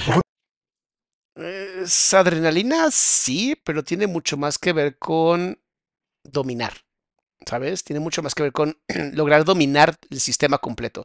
Es como yo fui rechazada por la sociedad, ahora la hago mía. O sea, literalmente la hago mía, ¿no? Está adentro de mí o yo estoy adentro de ellos. No sé cómo funcione Wendy, si es... eh, no, no me importa, honestamente. Pero es importante entender que esta adrenalina en la que ella está hablando tiene muchísimo que ver con algo demasiado primitivo de dominación, ¿no? Como fui toda vida violentado o violentada en este caso, entonces ahora me toca a mí hacerlo. ¿Pudiste salir rápidamente a conocer, a ver a alguien? de, ¿Me urge un poco de sexo o no? Eh, eh, la verdad, sí, la- las- en- en- dentro del reality, sí me urgía sex, mucho, mucha, mucha ¿Ah, sí? pasión carnal. Ajá. Pero sabes que, güey, este, como a las tres, cuatro semanas se me fue el pedo. Se me fue el pedo. La neta amanecía bien dura. Sí, güey, amanecía bien dura. Entonces yo dije, ¿qué pedo? Lo- las primeras semanas también me dormía con unos calzones especiales que nos hacen a las chicas trans, que es como una tanga y, y de aquí es más, más grueso y es de mezclilla. O sea, para agarrar fuertemente el paquete. Porque nos aprieta y para dar los shows y todo eso, las que imitan, que hacen show travesti de imitación de, de artistas, este, se lo ponen, se ponen dos o tres. Entonces yo de primero, güey, yo no sabía en qué me iban a, a meter, con qué tipo de cabrones me iban a meter. Siempre me dijeron que Poncho iba a ser el homofóbico, el culero y que sabe que... Ay, terminó más feliz y más contento. Sí, güey, terminé siendo, es mi hermano, lo amo un chingo, pero yo me dormía, Jordi, con los calzones apretados. No. Además, acuérdense también algo muy importante, tener una amiga o un amigo de la comunidad LGBT no te hace este, automáticamente eh, comodín de, ah, ya, puedo hacer lo que quiera, porque no. La homofobia, la misoginia, a veces está tan implementada dentro del sistema que vivimos que sale a veces y está de trabajarse y de reflexionarse y de ir siempre estar pensando, esto estuvo bien, lo que hice fue correcta mi conducta, es la conducta que quisiera yo ver en otras personas. Es mucho trabajo contigo mismo y contigo misma. Y esto que está diciendo Wendy es muy peligroso para la salud también genital, o sea, tener unos calzones tan apretados no es sano para nadie, sin importar tu género. Oh, y yo dormida con el pájaro, pero ahogado. No, entonces sí, güey, yo apretadísima así, nadie sabía cuánto yo me iba al baño, me los ponía y luego después del tiempo, pues me empezó a valer madre. Me empezó a valer madre y la neta, este, se me fueron perdiendo los calzones, ¿tú crees? ¿Cómo crees? No sé si esos cabrones querían experimentar y se los ponían, pero la neta, llevé como unos 12 calzones y terminé con tres. ¿Cómo Los lavaba crees? diario, güey, lavaba uno, lavaba otro y con un jaboncito y luego estos pendejos iban y se lavaban con ese jaboncito la cara. Ay, no, no. Un pedo que hasta que salieron bien. Pero bueno, la verdad, como a las tres semanas me Con fue... razón en la cara me dijo, ¿qué pitos me salió? ¡Ay, qué pita te salió en la cara! Y era pues de acá. La neta, este, y a la quinta semana, cuarta, me, me los quité. Dije, no, güey, ya. Ya. Y ya amanecía parada. Entonces me dieron esa pijama que se hizo bien icónica y, y, y ya no se me veía. No sé de qué pijama habla, pero nunca vi la casa de los famosos, pero entiendo que está padre. Porque sí dormía con un apretadito, pero ya no con eso, ya no me castigaba tanto. Dije, güey, aquí va a valer madre. Me va a pasar algo porque tanto que se... Güey, los strippers se ligan y si Claro. les pasan cosas. Claro, sí, sí te lastimas. tal, Entonces, se te gangrena. imagínate, Además, y- sé que no calzas chico no, precisamente. estoy grosera. Estoy grosera. Soy ¿Cu- grosera. ¿Cuánto es grosera? O sea, porque Nunca 13 me he centímetros, medido. ¿Por qué tienen que estar hablando de eso? más sé que no calzas chico No, precisamente. estoy grosera. Soy grosera. ¿Cuánto es grosera? O sea, O sea, ¿cómo para qué quieres saber eso? porque Nunca 13 me he medido. centímetros, 13 centímetros es un promedio. ¿Cuánto me 13 mide ya, caracho? Tú me lo has visto mucho. ¿Cómo No, cuánto es que la será? asistente me la ha Venga, visto. 13 centímetros es esto. Este es el promedio. No más, más. 23. 23, 23. Güey, estoy bien grosera. No te, 23 está muy grosera. No te ataques, no te ataques. ¿Has güey. lastimado a alguien? Sí. No. Nunca me he echado a una mujer. Eso sí, nunca. ¿Nunca, nunca? No, ni se me antoja ni quiero. Ni de ganitas, tantito. Nada, güey. Ni Un una día me quiso pagar una clienta, nos llevó a mí y a otras seis tra- transexuales. Salud, güey. Salud, salud. A, a- a mí y a otras tres trans amigas mías a un hotel cuando yo era prostituta. Entonces, este, nos llevan y nos da seis mil pesos a cada una. Y yo dije, no mames, güey. 6 mil pesos. Vean el nivel de fetiche que se tiene con estas personas. O sea, ni siquiera, ni siquiera es algo. Ni siquiera es por, eh, por respeto, es por morbo. Yo millonaria con mis seis mil. Y era viernes, me faltaba todavía sábado un día de putería. Dije, no mames, el viernes ya saqué lo de dos. Entonces dije, nada, me fui y la señora me eligió a mí porque todo el mundo, la de mis comadres, les decían, güey, ella es la que tiene la está grande y todo. Y la señora me dice, yo quiero contigo. Y le digo, ok, pues vamos. Entonces nos metemos a la habitación y yo dije, ay, no, Dios mío. Y la señora muy guapa, muy elegante, muy, muy perra, se veía muy perra la señora. Entonces se quita la ropa y la veo con, pues, con, ay, no, con calzones de esos pues, de mujer. Amo cómo lo ve con asco. Así, "Uh, es muda, mujer. Y se me pone aquí y ya me desnuda. O sea, pero calzones como con encaje. Con encaje de esos como de esos de las victorias. Ah. Entonces, Ah, creí que de los que decían lunes, martes, Ah, miércoles. Güey, entonces me arrima la señora, me repega todo. A ver, déjenme miren, acá tenemos. A ver, vamos a medir. Voy a hijos de la A chingada. dime real cuánto. A ver. No, Yo es te que- puedo decir mi tamaño y tú me dices el tuyo.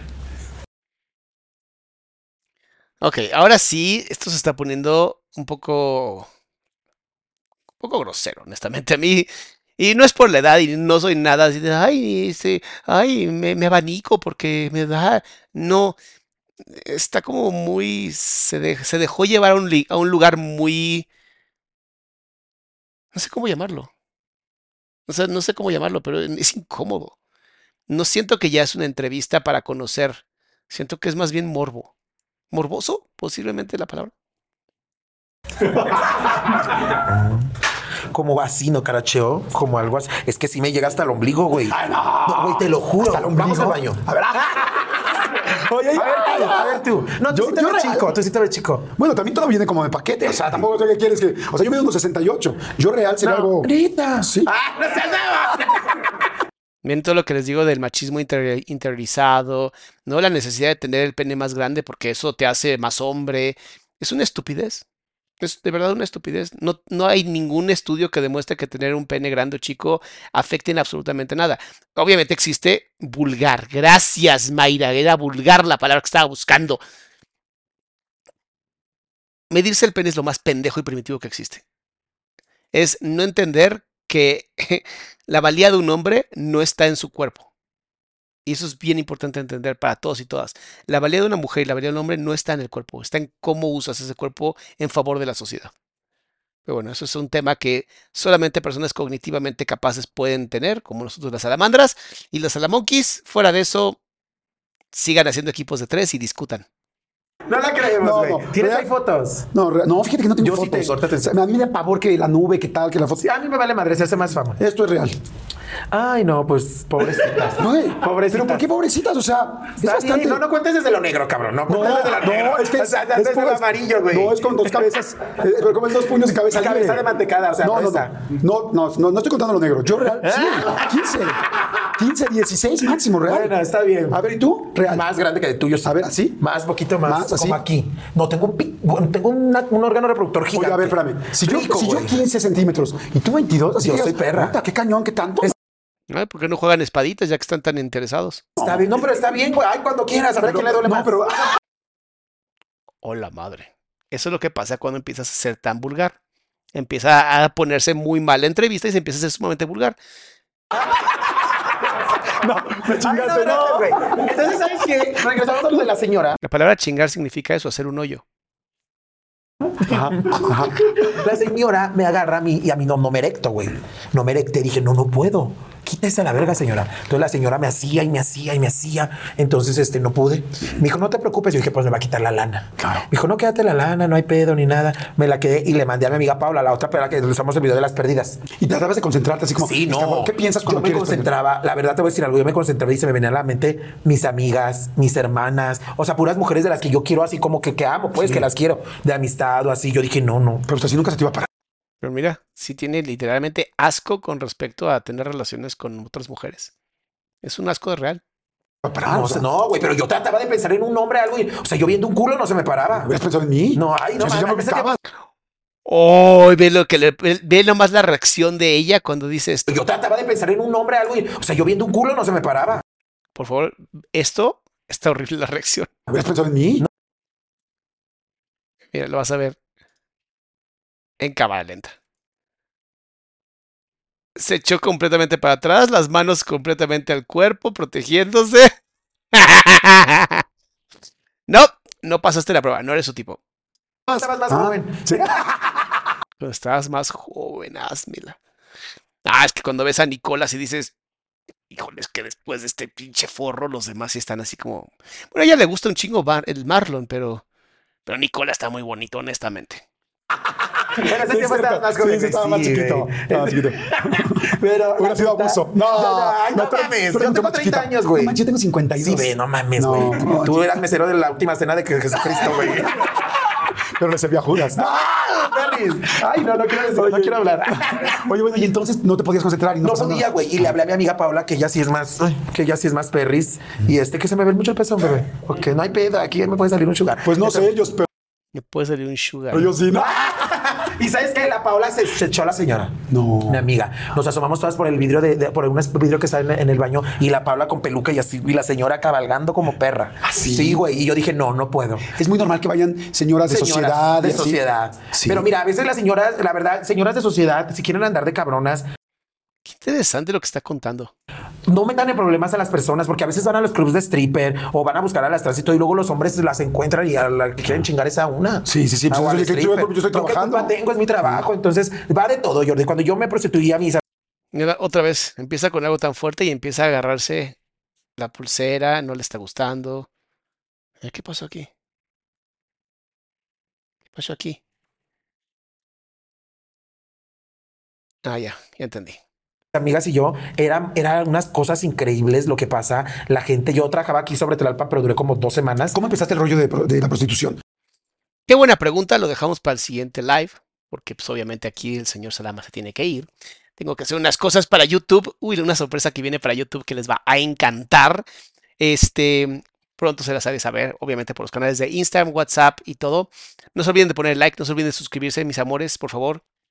Y mañana seguimos, mañana seguimos a las 7 de la noche. eh, ahora sí que la última parte de este video. Espero que les guste, espero que les esté gustando. Si es así, pongan like. ¿Qué les digo? Nos vemos mañana. Yo espero que. Espero poder decirles a lo mejor hoy más tardecito o mañana la sorpresa que les tenemos. Pero bueno, mis salamandas hermosas, salamonquis hermosos, cuídense mucho, chismenautas, gracias por los likes, gracias por compartir y ojalá lleguemos este fin de mes a medio millón de seguidores. Eso sí sería un gran sueño navideño para mí. Pero bueno, mis amores, cuídense mucho. Nos vemos.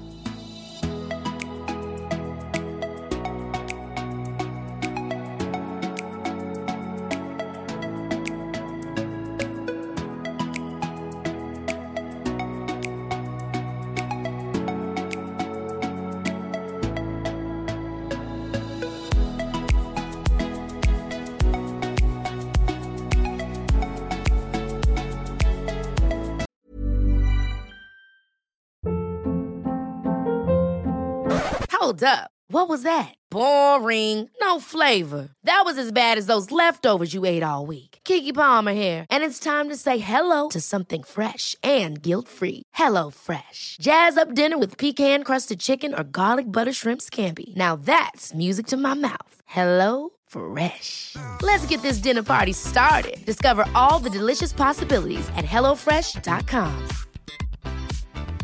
Planning for your next trip? Elevate your travel style with Quince. Quince has all the jet setting essentials you'll want for your next getaway, like European linen, premium luggage options, buttery soft Italian leather bags, and so much more. And is all priced at 50 to 80% less than similar brands. Plus, Quince only works with factories that use safe and ethical manufacturing practices. Pack your bags with high-quality essentials you'll be wearing for vacations to come with Quince. Go to quince.com/pack for free shipping and 365-day returns.